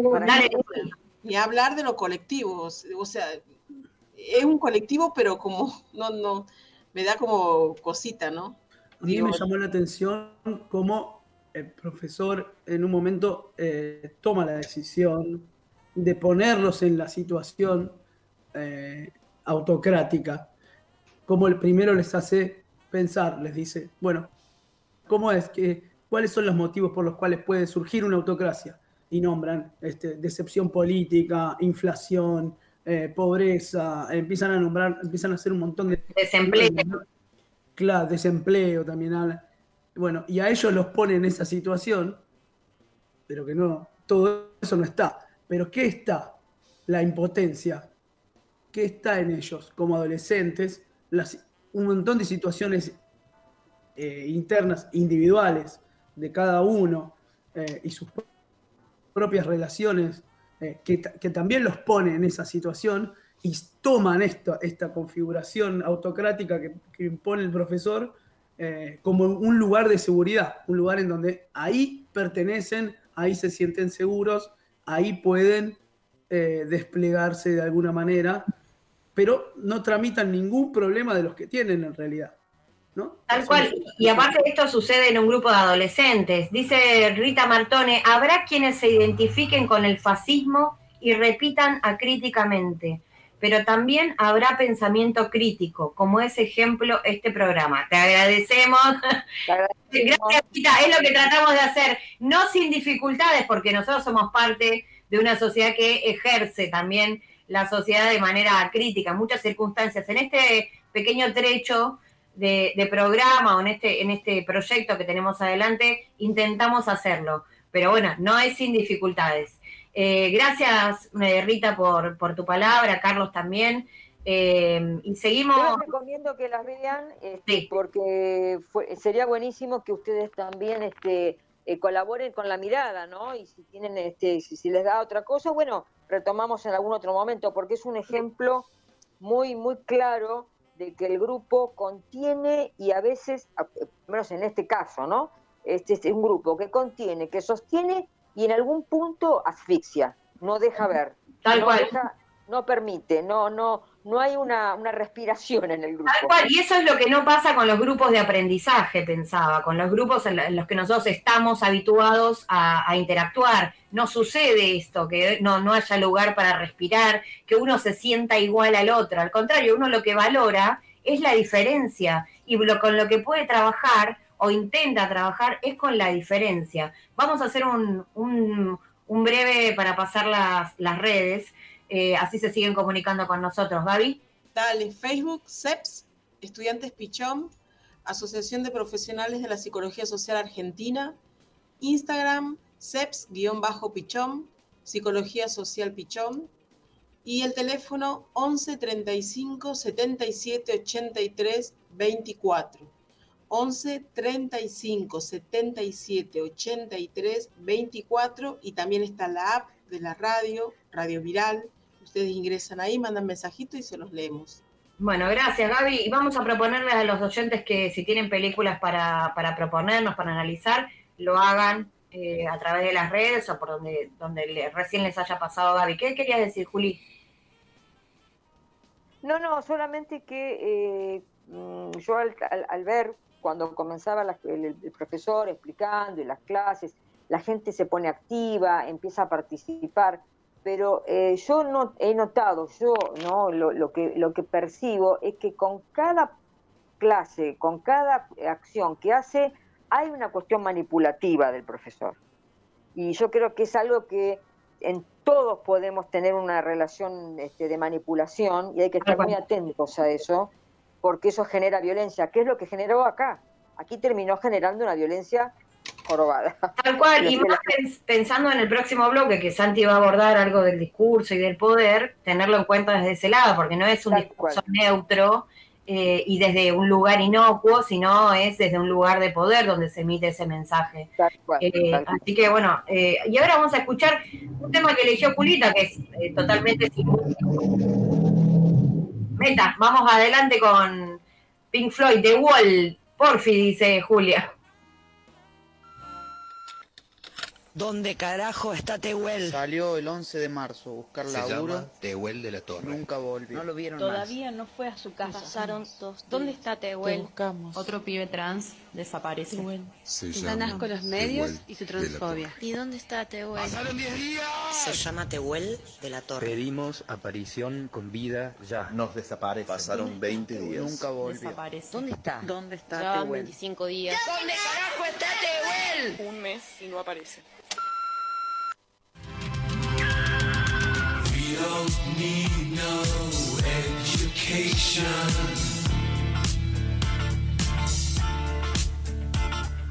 We don't need no thought control. No dark sarcasm in the classroom.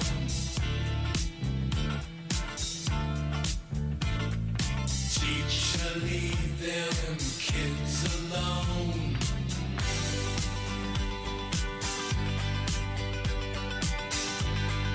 Hey, teacher, leave them kids alone. All in all, it's just another brick in the wall. All in all, you're just another brick in the wall.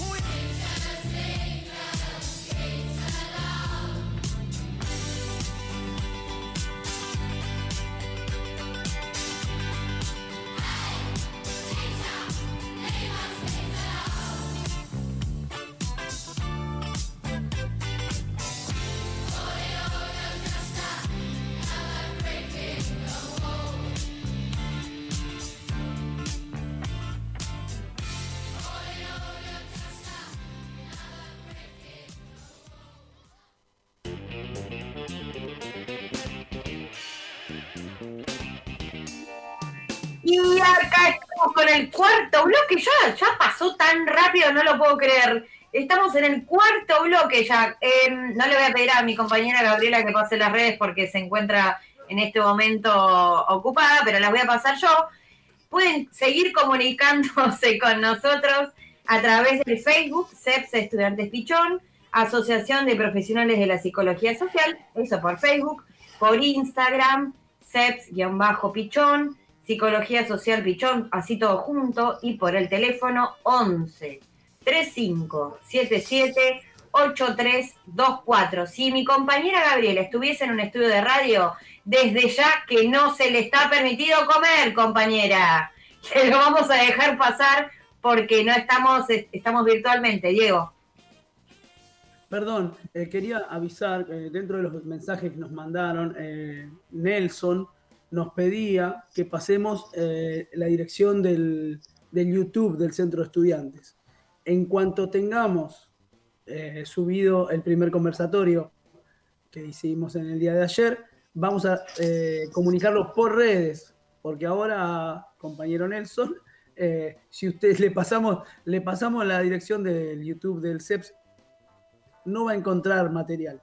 Cuando tengamos material, ahí lo vamos a comunicar y lo vamos a salir a este, cantar a los cuatro vientos. Están ahí los muñequitos, se disculpen las molestias, estamos trabajando, algo así, ¿no? Exactamente. Exactamente. Excelente. Bueno, vamos a, estamos ya en el cuarto bloque, no puedo creerlo. En el primer bloque eh, abordamos el tema de la comunicación eh, por medio de los vectores eh, y lo hizo Gaby. ¿Sí? En el segundo bloque habló Dieguito sobre el lenguaje inclusivo las reacciones eh, que, produce en, la población, en la gente, los lectores. Bueno, vos habías leído algunos comentarios de, algunos lectores de, notas sobre el lenguaje inclusivo, en notas que estaban eh, eh, redactadas en lenguaje inclusivo y bueno, habíamos hecho una breve reflexión junto con los oyentes sobre esas reacciones. En el bloque anterior, Julita nos trajo un análisis de la película La Ola. Ahí hablamos sobre una experiencia que tuvo lugar en los 60, eh, una película alemana que está basada en esos hechos, eh, sobre un, experimento con alumnos, el discurso, el poder y demás. Y ahora tenemos a nuestro bebé Gurrumín, querubín, la cosa más linda que ha pasado este programa en muchos años, al niño mimado de la radio, eh, que va a hablar sobre deporte. Buenas tardes, buenas noches. Me no, digas así que se lo van a comer vivo, aquí los celos abundan. Lo queremos. yo no sé en qué momento eh, sucedió esta, la creación de estas presentaciones, creo que Nahuel en algún momento usó, no recuerdo qué frase, y desde ahí empezó a crearse esta presentaciones que bueno, me, divierten, me agradan, así que yo no tengo ningún problema con que sigan siendo así. Te lo mereces. Te lo mereces. Gracias, gracias. Eh, recibo el cariño. Bueno, muy, interesante lo que se viene charlando. Eh, estuve muy atento escuchándome, quedé con cosas para compartir. Quizás si en el medio yo puedo como ir metiéndolas y quizás retomando de, de lo que estábamos hablando voy a tratar de hacerlo porque creo que, que, es un tema, la comunicación, el lenguaje eh, o el discurso, que creo que hoy en la actualidad es como, a mí se me viene la imagen que es como el nuevo símbolo, ¿no? Porque en, en realidad no es algo que se ve, el lenguaje en términos concretos, uno no puede ver cuando el lenguaje, las palabras, pero para mí tomó como la fuerza de, de un símbolo, por eso creo que cuando aparece el lenguaje inclusivo o otro tipo modo de, oratoria a veces genera tanta, tanta resistencia porque es como si decía, bueno, acá está lo que está surgiendo o está criticando a esto que ya viene hace eh, tanto tiempo. es una, buena observación, es una buena observación, Santi, tiene que ver con, los miedos básicos, con el miedo a la pérdida, el miedo a lo nuevo, ¿no? Eh, tiene que ver con esto que no lo nombramos, pero que está siempre presente. Sí, eh, totalmente. les aclaro que no sé por qué yo no veo sus caras, o sea, como cada tanto, así que si alguno está por hablar y yo no... Mira, no te estás perdiendo de nada igualmente. No, pero si alguno dice, levanta la mano como voy a decir algo, no lo veo, así que... Te interrumpimos igual, dale. Genial. Bueno, eh, continuando con el hilo de lo que venimos charlando, llevándolo hacia el ámbito deportivo, que entre el ámbito deportivo y en relación a lo que traía la película de la ola Julita, entre el ámbito deportivo y, lo, y la educación, el colegio, la universidad, hay una diferencia en lo que se enseña, pero hay una similitud eh, de roles, hay una similitud de, también de contexto, de institución. Claro. Y yo quiero arrancar eh, trayendo esto, que es que el rol del entrenador, la entrenadora, es muy parecido al rol y a la reproducción de un modelo que estamos acostumbrados, que puede ser, por ejemplo, de eh, eh, un profesor, una profesora, inclusive que es un- una reproducción de este modelo de, de gobierno, ¿no? Donde hay una persona que tiene cierto poder por sobre otra y que en algún momento dice cómo es que las cosas tienen que ser o cómo es esta parte de la realidad. Bueno, esto es así, se hace de este modo. Y el ámbito deportivo no, no está exento de eh, este contexto, a mi criterio, político que hay detrás y esta reproducción política sobre, eh, digamos, esta reproducción política cuando aparecen roles asimétricos, donde eh, el docente o la docente y el alumnado y alumnos y alumnas, cuando está el entrenador y entrenadora con el equipo o cuando es un jugador o jugadora individual, creo que está constantemente detrás o de un modo implícito operando eh, este contexto político de que el que sabe tiene más poder sobre el que la persona que está aprendiendo. Entiendo, es una manera de ejercer el poder y de que también los otros, lesotres, entiendan cómo es ejercido el poder o ya estén como de alguna manera predispuestos a que el poder se ejerce o lo tienen algunos, ¿no? Eh, exactamente, y yo que he tenido la decisión de formarme como entrenador, en la formación hay poco contenido sobre la, este tema que viene apareciendo, sobre la inclusión de los y las jugadoras, jugadores. Muchas veces está la formación centrada sobre la personalidad, la estructura, las acciones y lo que tiene que hacer el entrenador, la entrenadora, como esta cuestión egocéntrica de estar siempre ensimismado sobre este rol y pocas veces habla sobre que es una, una construcción en conjunto el proceso de aprendizaje. Entonces, para esta introducción de que en el ámbito deportivo está totalmente inmerso para mí esta cuestión política eh, dominante, que hasta podríamos, si quieren, asociarlas con un sistema patriarcal que siempre propone eh, la dominación de otra persona o de un otro.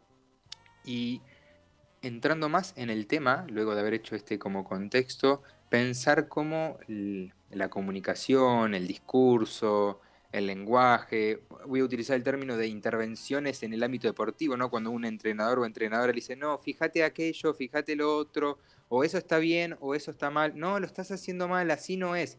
Esta frase es muy escuchada si ustedes van a un entrenamiento, que la persona que lo está dirigiendo diga, no, no, así no es, lo estás haciendo mal, es así.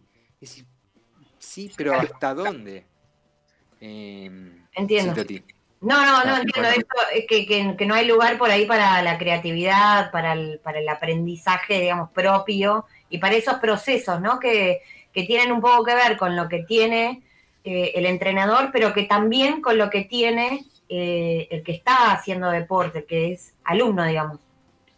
Eh, exacto, totalmente. Y muchas veces en entrenadores, entrenadoras, se utiliza el poder desde la comunicación, del, discurso, por ejemplo, para esconder falencias en su formación. Yo esto lo he visto, visto mucho, de que como no sé cómo darle cierta información a ese jugador, a esa jugadora para que mejore, utilizo un modo de discursivo, de oratoria que termina reprimiendo y haciéndole entender de que vos no te preocupes por esto ahora, después lo vas a ver, o no, no, ahora no te voy a enseñar esto, te lo voy a decir en otro momento. Y muchas veces detrás de este modo de oratoria y comunicación está la falta de reconocimiento que hay, todavía no sé cómo enseñarle esto. Y que ese creo que no es la cuestión, sino un poquito más atrás, que este sistema o este modelo político no le permite al que enseña comprenderse como todavía eh, incompleto en su formación. Creo que hay que tener un nivel de exigencia y de mandato de que tenemos que saber todas las personas que enseñamos, que no nos permitimos reconocer y decirle, no, mira, la verdad que no sabría cómo decirte de cómo mejorar este, no sé, este ejercicio, porque todavía no lo, no lo sé. Y, creo que dentro de los modos que entrenadores y entrenadoras ejercen poder del discurso, es por la necesidad de sostener este modelo eh, hegemónico que...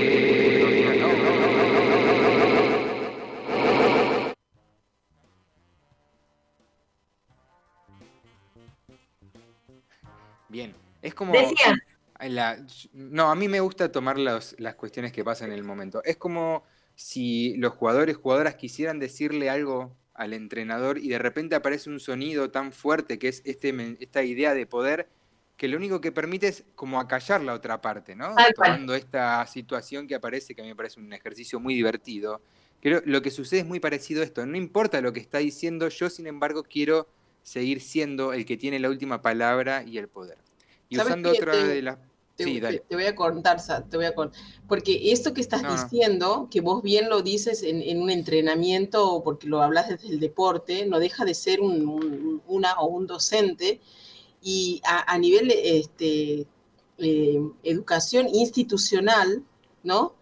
Eh, esto, eso se replica en las aulas también, ¿no? Esto que estás diciendo vos. Y vos sabes que cuando yo me estaba formando para docente, allá un tiempo atrás, mucho, eh, la profesora que nos dio metodología, de metodología contable, metodología jurídica tenía, porque bueno, esa es la orientación de mi título, a mí me sorprendió porque también en, las alumnas y los alumnos está eso de que el que está al frente o la que está al frente, la, la palabra autorizada, ¿no? Y, y, bueno, nos estaban formando para, para dar clases y en un momento ella dijo, y tener la humildad de decir que si yo no manejo ese tema, decir no sé, o sea, tener, y mira qué año, ¿no? La verdad que tuve, ahora me doy cuenta que tuve unos docentes espectaculares eh, eh, allá en Santiago del Estero, la banda, mira, ahí, ahí es el profesorado, y de decirle a los chicos y a las chicas, eh, este tema no lo manejo, vamos a averiguar, voy a averiguar, traigan usted información, traigo yo, y lo discutimos, lo hablamos, y si es que, bueno, les inquieta, y bueno, pero esto que estás diciendo vos es una realidad total que hay que bajarse ese caballito. Sí, y hoy, eh, totalmente de acuerdo, y hoy Diego, cuando antes de que arranque el programa, eh, yo estoy muy de acuerdo con esto, también tiene que ver con el aspecto y el proceso formativo de quien es entrenador, docente, entrenadora, que también acorde a su formación, después va a poder tener estas herramientas. Porque yo considero que es necesario que haya roles y funciones claras dentro de un ámbito de aprendizaje para que la tarea pueda ser operativa. Porque si el entrena, en este caso un entrenador, entrenadora, se pone igual que a la par que los jugadores y hay todo un único clima eh, de mucha cercanía, también eso puede ser confuso. Creo que es ser precisos en las funciones que cada uno tiene en relación a esa tarea. A raíz de esto, Santi, si me permitís, voy a leer claro. un mensaje que nos deja Rita Martone, que dice, las relaciones de poder y subordinación que ustedes, nosotros, hablaron hoy en todo el programa, recorren toda la vida de las sociedades. Es muy interesante diferenciar con la relación de asimetría. Otra cosa para pensar es qué pasa en la pandemia cuando quedamos a merced de los acontecimientos y pareciera que no tenemos posibilidad de transformar la realidad. En cuanto al sistema patriarcal, creo que es la forma de relación que más le conviene al capitalismo. Acá Rita hace un, comentario de, de los otros bloques, pero también que tiene que ver eh, sobre la relación de asimetría en cuanto a los roles y los mensajes y demás, ¿no? Claro, sí, sí, totalmente. Eh, y, y me quedaba pensando otra palabra que apareció mucho en el programa entre la inclusión y la exclusión.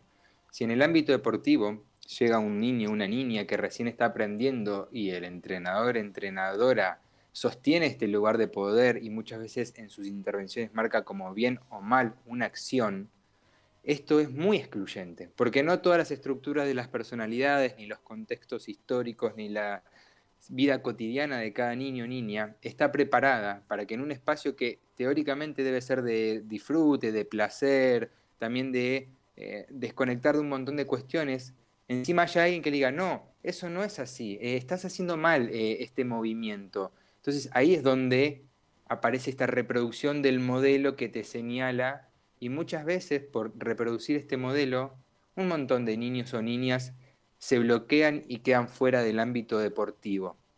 Entonces, pienso que el aporte que la psicología social puede justamente aportar al ámbito deportivo es que entrenadores, entrenadoras puedan tener una visión eh, grupal de, de, los entrenamientos, de esa tarea, donde quizás tomando el modelo de coordinador, coordinadora, con esta eh, actitud eh, psicosocial o psicológica, según como eh, cada uno lo, lo, llame, y con esta distancia óptima que permita ver lo que va sucediendo en el grupo, creo que tomar este modelo para pararse frente a un grupo y decirle, bueno, ustedes son los protagonistas del aprendizaje, yo estoy acá con estos conocimientos ahora para aportarles y acompañarlos, pero los que llevan adelante la tarea de aprender, de competir, de querer ser como equipo, son ustedes. Esta idea de hacer protagonista de las acciones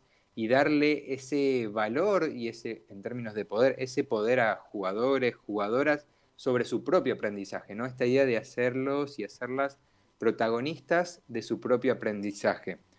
Y por último, así como para enganchar, eh, es necesario una crítica a las estructuras de poder y hegemónicas que eh, reproducen constantemente estos modelos que hoy hablamos un poco, que en las universidades sigue dándose, en las canchas de básquet, de fútbol, sigue dándose esta idea de que yo soy el que sabe, ustedes están acá para aprender y fin de la historia.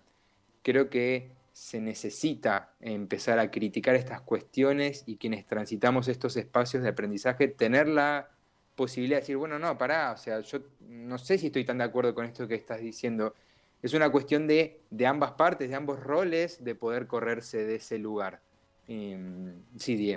Sí, eh, pensaba, ¿no? En una, en una situación de, de, aprendizaje deportivo, eh, en una situación en donde un entrenador eh, está dando una directiva o está diciendo, bueno, esto no se hace así, esto se hace así, o hacelo así o asá, qué poco se fomenta eh, no sé si es por una cuestión operativa o qué, que poco se fomenta el cuestionamiento de esa directiva. Claro. El por qué tengo que hacer esto, para qué lo debo hacer, por qué me estás.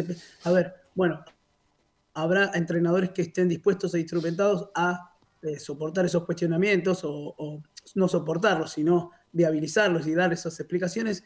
Y como decías antes, Santi, hay algunos que eh, bueno, por, por no saber cómo, cómo explicarlo, eh, limitan en ese momento la posibilidad de aprendizaje de quien cuestiona para poder aprender, porque quien cuestiona en una situación de entrenamiento eh, es porque quiere saber para qué lo hace, ¿no?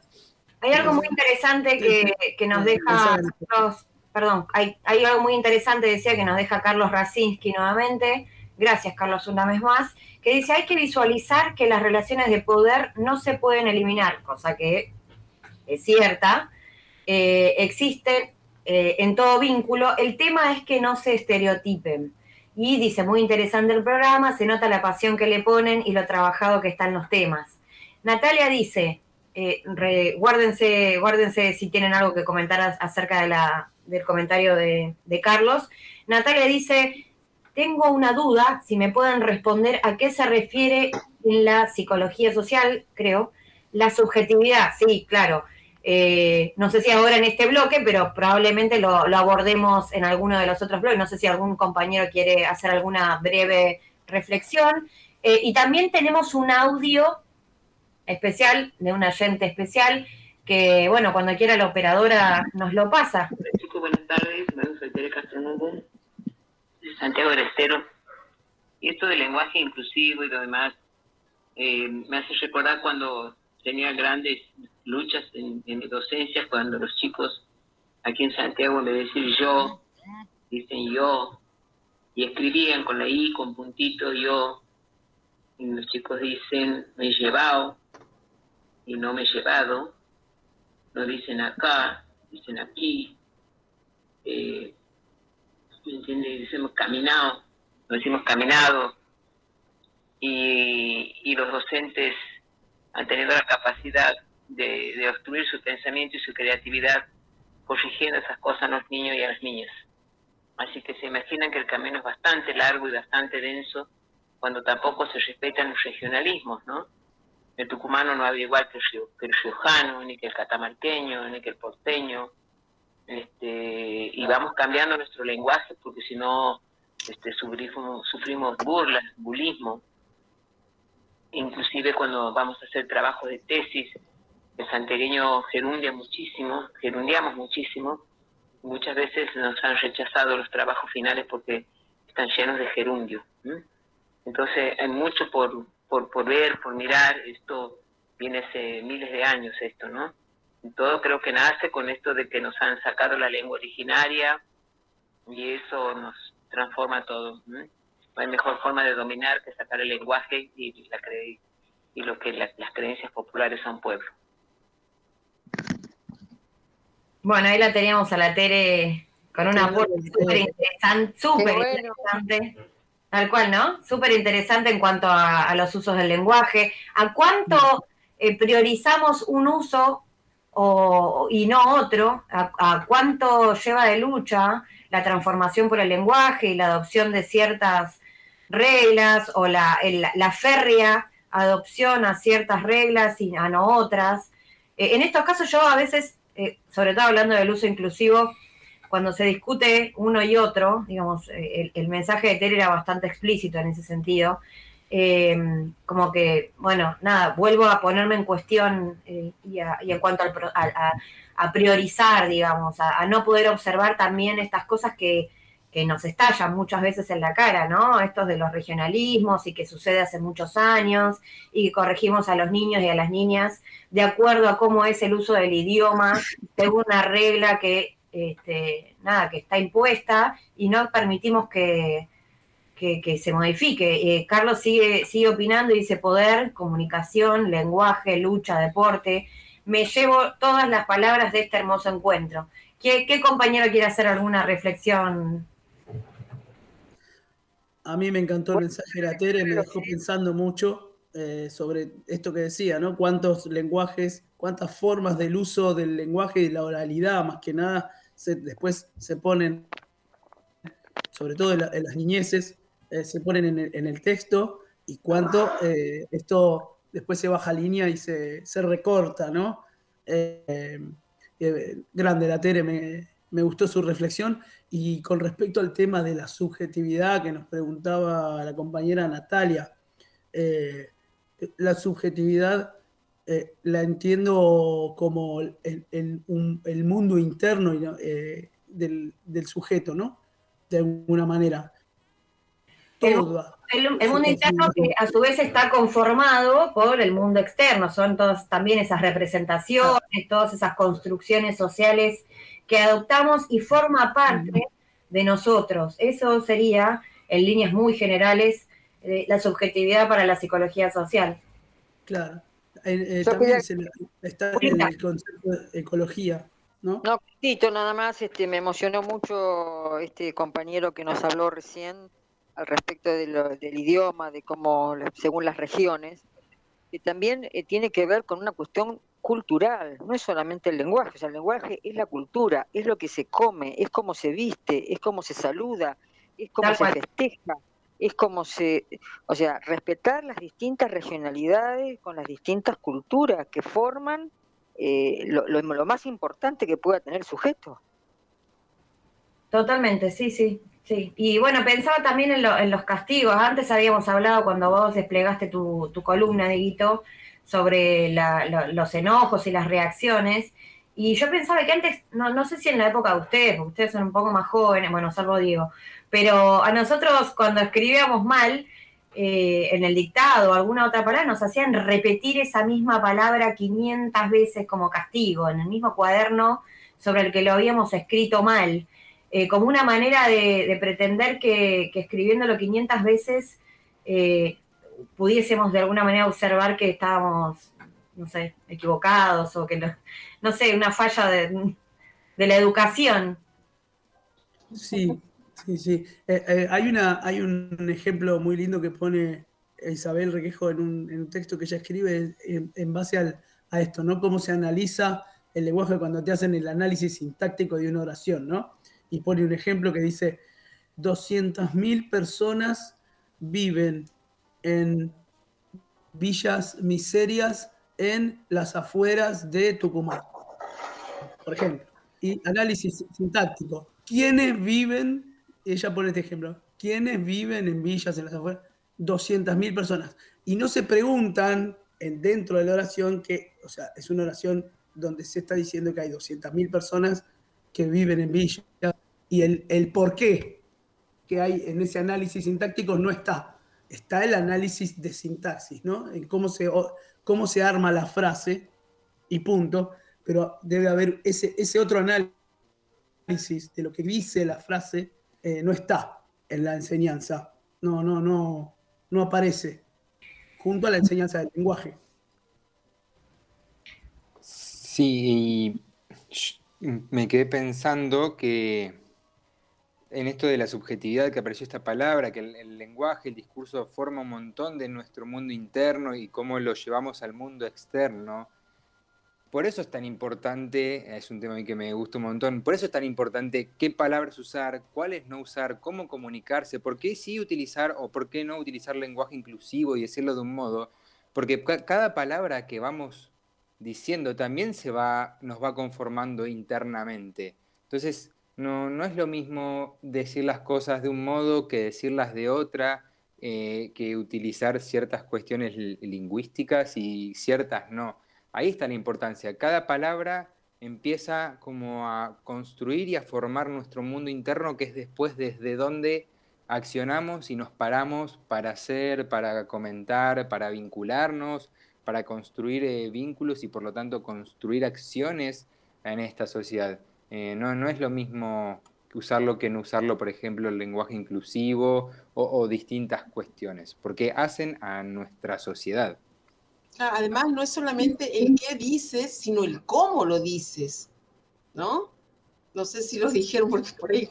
Sí, sí, sí, no, no, tal cual, tal cual. tal ¿Cómo cual. lo dices? Eh, Es todo un tema. La otra vez estábamos, eh, bueno, ustedes saben que somos estudiantes de, de psicología social, Diego y yo, de- de- y tenemos las materias teóricas y tenemos el grupo operativo, y era, un, era una charla en el grupo operativo de, de decir, este, eh, bueno, compañera, está bueno que lo digas, que te expreses, pero también eh, fíjate cómo lo dices, lo que dices, porque, el cómo, pero no solamente para decirlo a otra persona, sino también para revisarse una a uno, une, cómo, cómo, lo, cómo dice las cosas, ¿no? ¿Qué intención, eh, qué, qué tono le pone? Porque termina invalidando esa palabra cuando en el cómo lo decís como así, cualquiera, o de cualquier manera, y, y ese, y ese mensaje que, quiera, que quieres dar termina significando nada porque lo dijiste de la manera que no correspondía, no llegó el mensaje. No Lo que llegó pasa, perdón. el impacto que por ahí uno quiere, quiere que tenga, ¿me entiendes? Porque no supiste o no, uno no supo, una no supo cómo decirlo, ¿no? Y, y creo que es eh, importante eso. Sí, Juli. No, eh, cortito solamente, que yo creo que eso es lo que no, también nos pasa habitualmente. Eh, cada uno recepciona con un diccionario propio. Eh, quizás no es que lo hayas dicho vos en mala forma. ¿Cuál es mala forma o buena forma? Si tu diccionario interno es uno y mi diccionario interno es otro. El tema sería poder poner, como decíamos antes, un código común o ir estableciendo a medida que va avanzando el vínculo un código en común, porque cada cual tiene un peso a una palabra o una frase diferente. Eh, nada más que eso. Acá hay muchos mensajes, chicas. Hay un montón de mensajes y yo quería decir también sobre esto que hemos mencionado, que es la alteridad, eh, que tiene que ver con, establecer procesos de comunicación viables y efectivos. eh, y que, eh, bueno, nada, ¿qué, qué, qué, sería abrirse a la alteridad? Abrirse a dos direcciones, a los referentes de un otro y también a ser conscientes de mis referentes, que, de los cuales no puedo, no puedo ser consciente sin alteridad, porque si son todos como como yo, o, o como, como igual que, la gente que, con la que me rodeo es igual a mí, no, no sé, no, no voy a ser consciente cuál es mi manera de mirarla. Todos, es la alteridad la que me va a aportar este salto. Eh, y ahora sí, nada, ya dicho esto último que lo tenía ahí. eh, dice Natalia Buenas, este programa fortalece y hace crecer la corriente pichoniana. Gracias por aclarar las dudas. Lejos estamos de pretender aclarar dudas, más vale eh, seguir sumando, que es la manera de, de aprender que nos gusta. Eh, Nahuel dice, la subjetividad es esa relación entre mundo interno y mundo externo. Eh, Carlos, ojalá nos encontremos en Mendoza en las próximas eh, jornadas si la pandemia se termina. Carlos, estamos esperando el ticket, ya sabemos que alojamiento lo de Carlos tenemos. Laura dice, el lenguaje está vivo, mientras está viva la cultura iba cambiando con ella.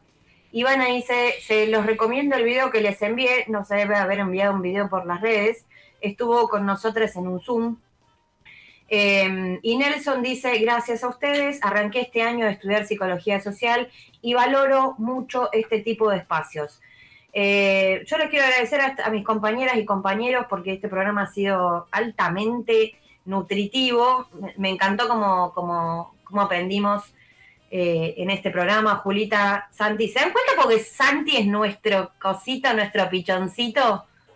Porque ahora Bueno, bueno, tampoco la pavada, aguanta un poco, dale. pero sí, dale, dale, yo puedo ser su mamá, ¿por qué no? Si me deja adoptarlo, lo adopto. Eh, bueno, de- podemos negociar.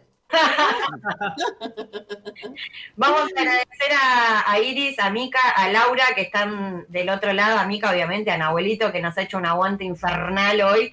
Eh, nos encantó hacer este programa hoy, vamos a seguir con esta intención de, de seguir profundizando en las cuestiones que nos interesan y en, los que, en lo que demanden, porque las redes están abiertas también para que sigan proponiendo. Les mandamos un abrazo, pero de oso, eh, enorme, y vamos con este tema para despedirnos, que es uno que seleccionó Santi. Muchas gracias por estar ahí apoyándonos. Besos para todos. Chao, chao. Bravo.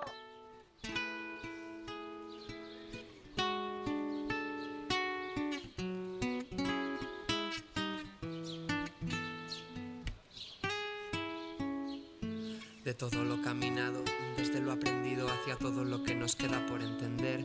Cada paso errado, cada beso herido, cada vaso que he bebido sin saber por qué. Desde todo lo callado, de lo compartido hacia todo lo que nos queda por comprender. Cada abrazo dado, abrazo tendido. Cada vez que yo no he sido y nadie me cree. Desde todo lo perdido, por los apartados, por los desaparecidos del Estado, porque no siempre estuvimos a la altura. Y puede ser que mereciéramos lo que votamos. Desde todo lo luchado, por las luchadoras, por las madres que crían sus hijas solas, por las que sembraron soles que alumbraron el camino, las que aullaron a la luna y así hallaron un sentido desde todo lo ganado. Contra el patriarcado este verso va cargado de futuro. Para todos los parados, por tirar los muros, para los anestesiados, por los mudos, desde todo lo cedido hacia lo ocupado, la liberación nos lleva a recuperar lo nuestro, a decir esto me gusta, esto no lo quiero, a doblar la punta de su pipa con los dedos, desde todo lo mamado, para las maestras, para agradecerles tanto que nos muestran, para reanimar conciencias, para encontrar la nuestra, para arrancarle a los ojos la venda, porque el gobierno francés financia por debajo al ISIS y en todo el mundo lágrimas por la desgracia de París, así no hay quien se entere del asunto del petróleo, por todo el odio que infunde en la tele y no se ve, por las liberadas, por las poderosas, empoderadas rosas con espinas, preparadas para quien se atreva a opinar sobre sus cosas, para quienes solo quieran ver esposas, hemos venido a romper con esas perseguimos metas, los jóvenes queremos recorrer este planeta, aunque la edad nos ate y los años vuelen, la risa nos delate y la lata de cerveza, de todo lo hallado, desde lo vivido hacia todo lo que nos queda por recorrer, cada signo, cada pétalo, cada gemido, cada vez que no me he ido por miedo a volver, desde todo lo que he amado, los escalofríos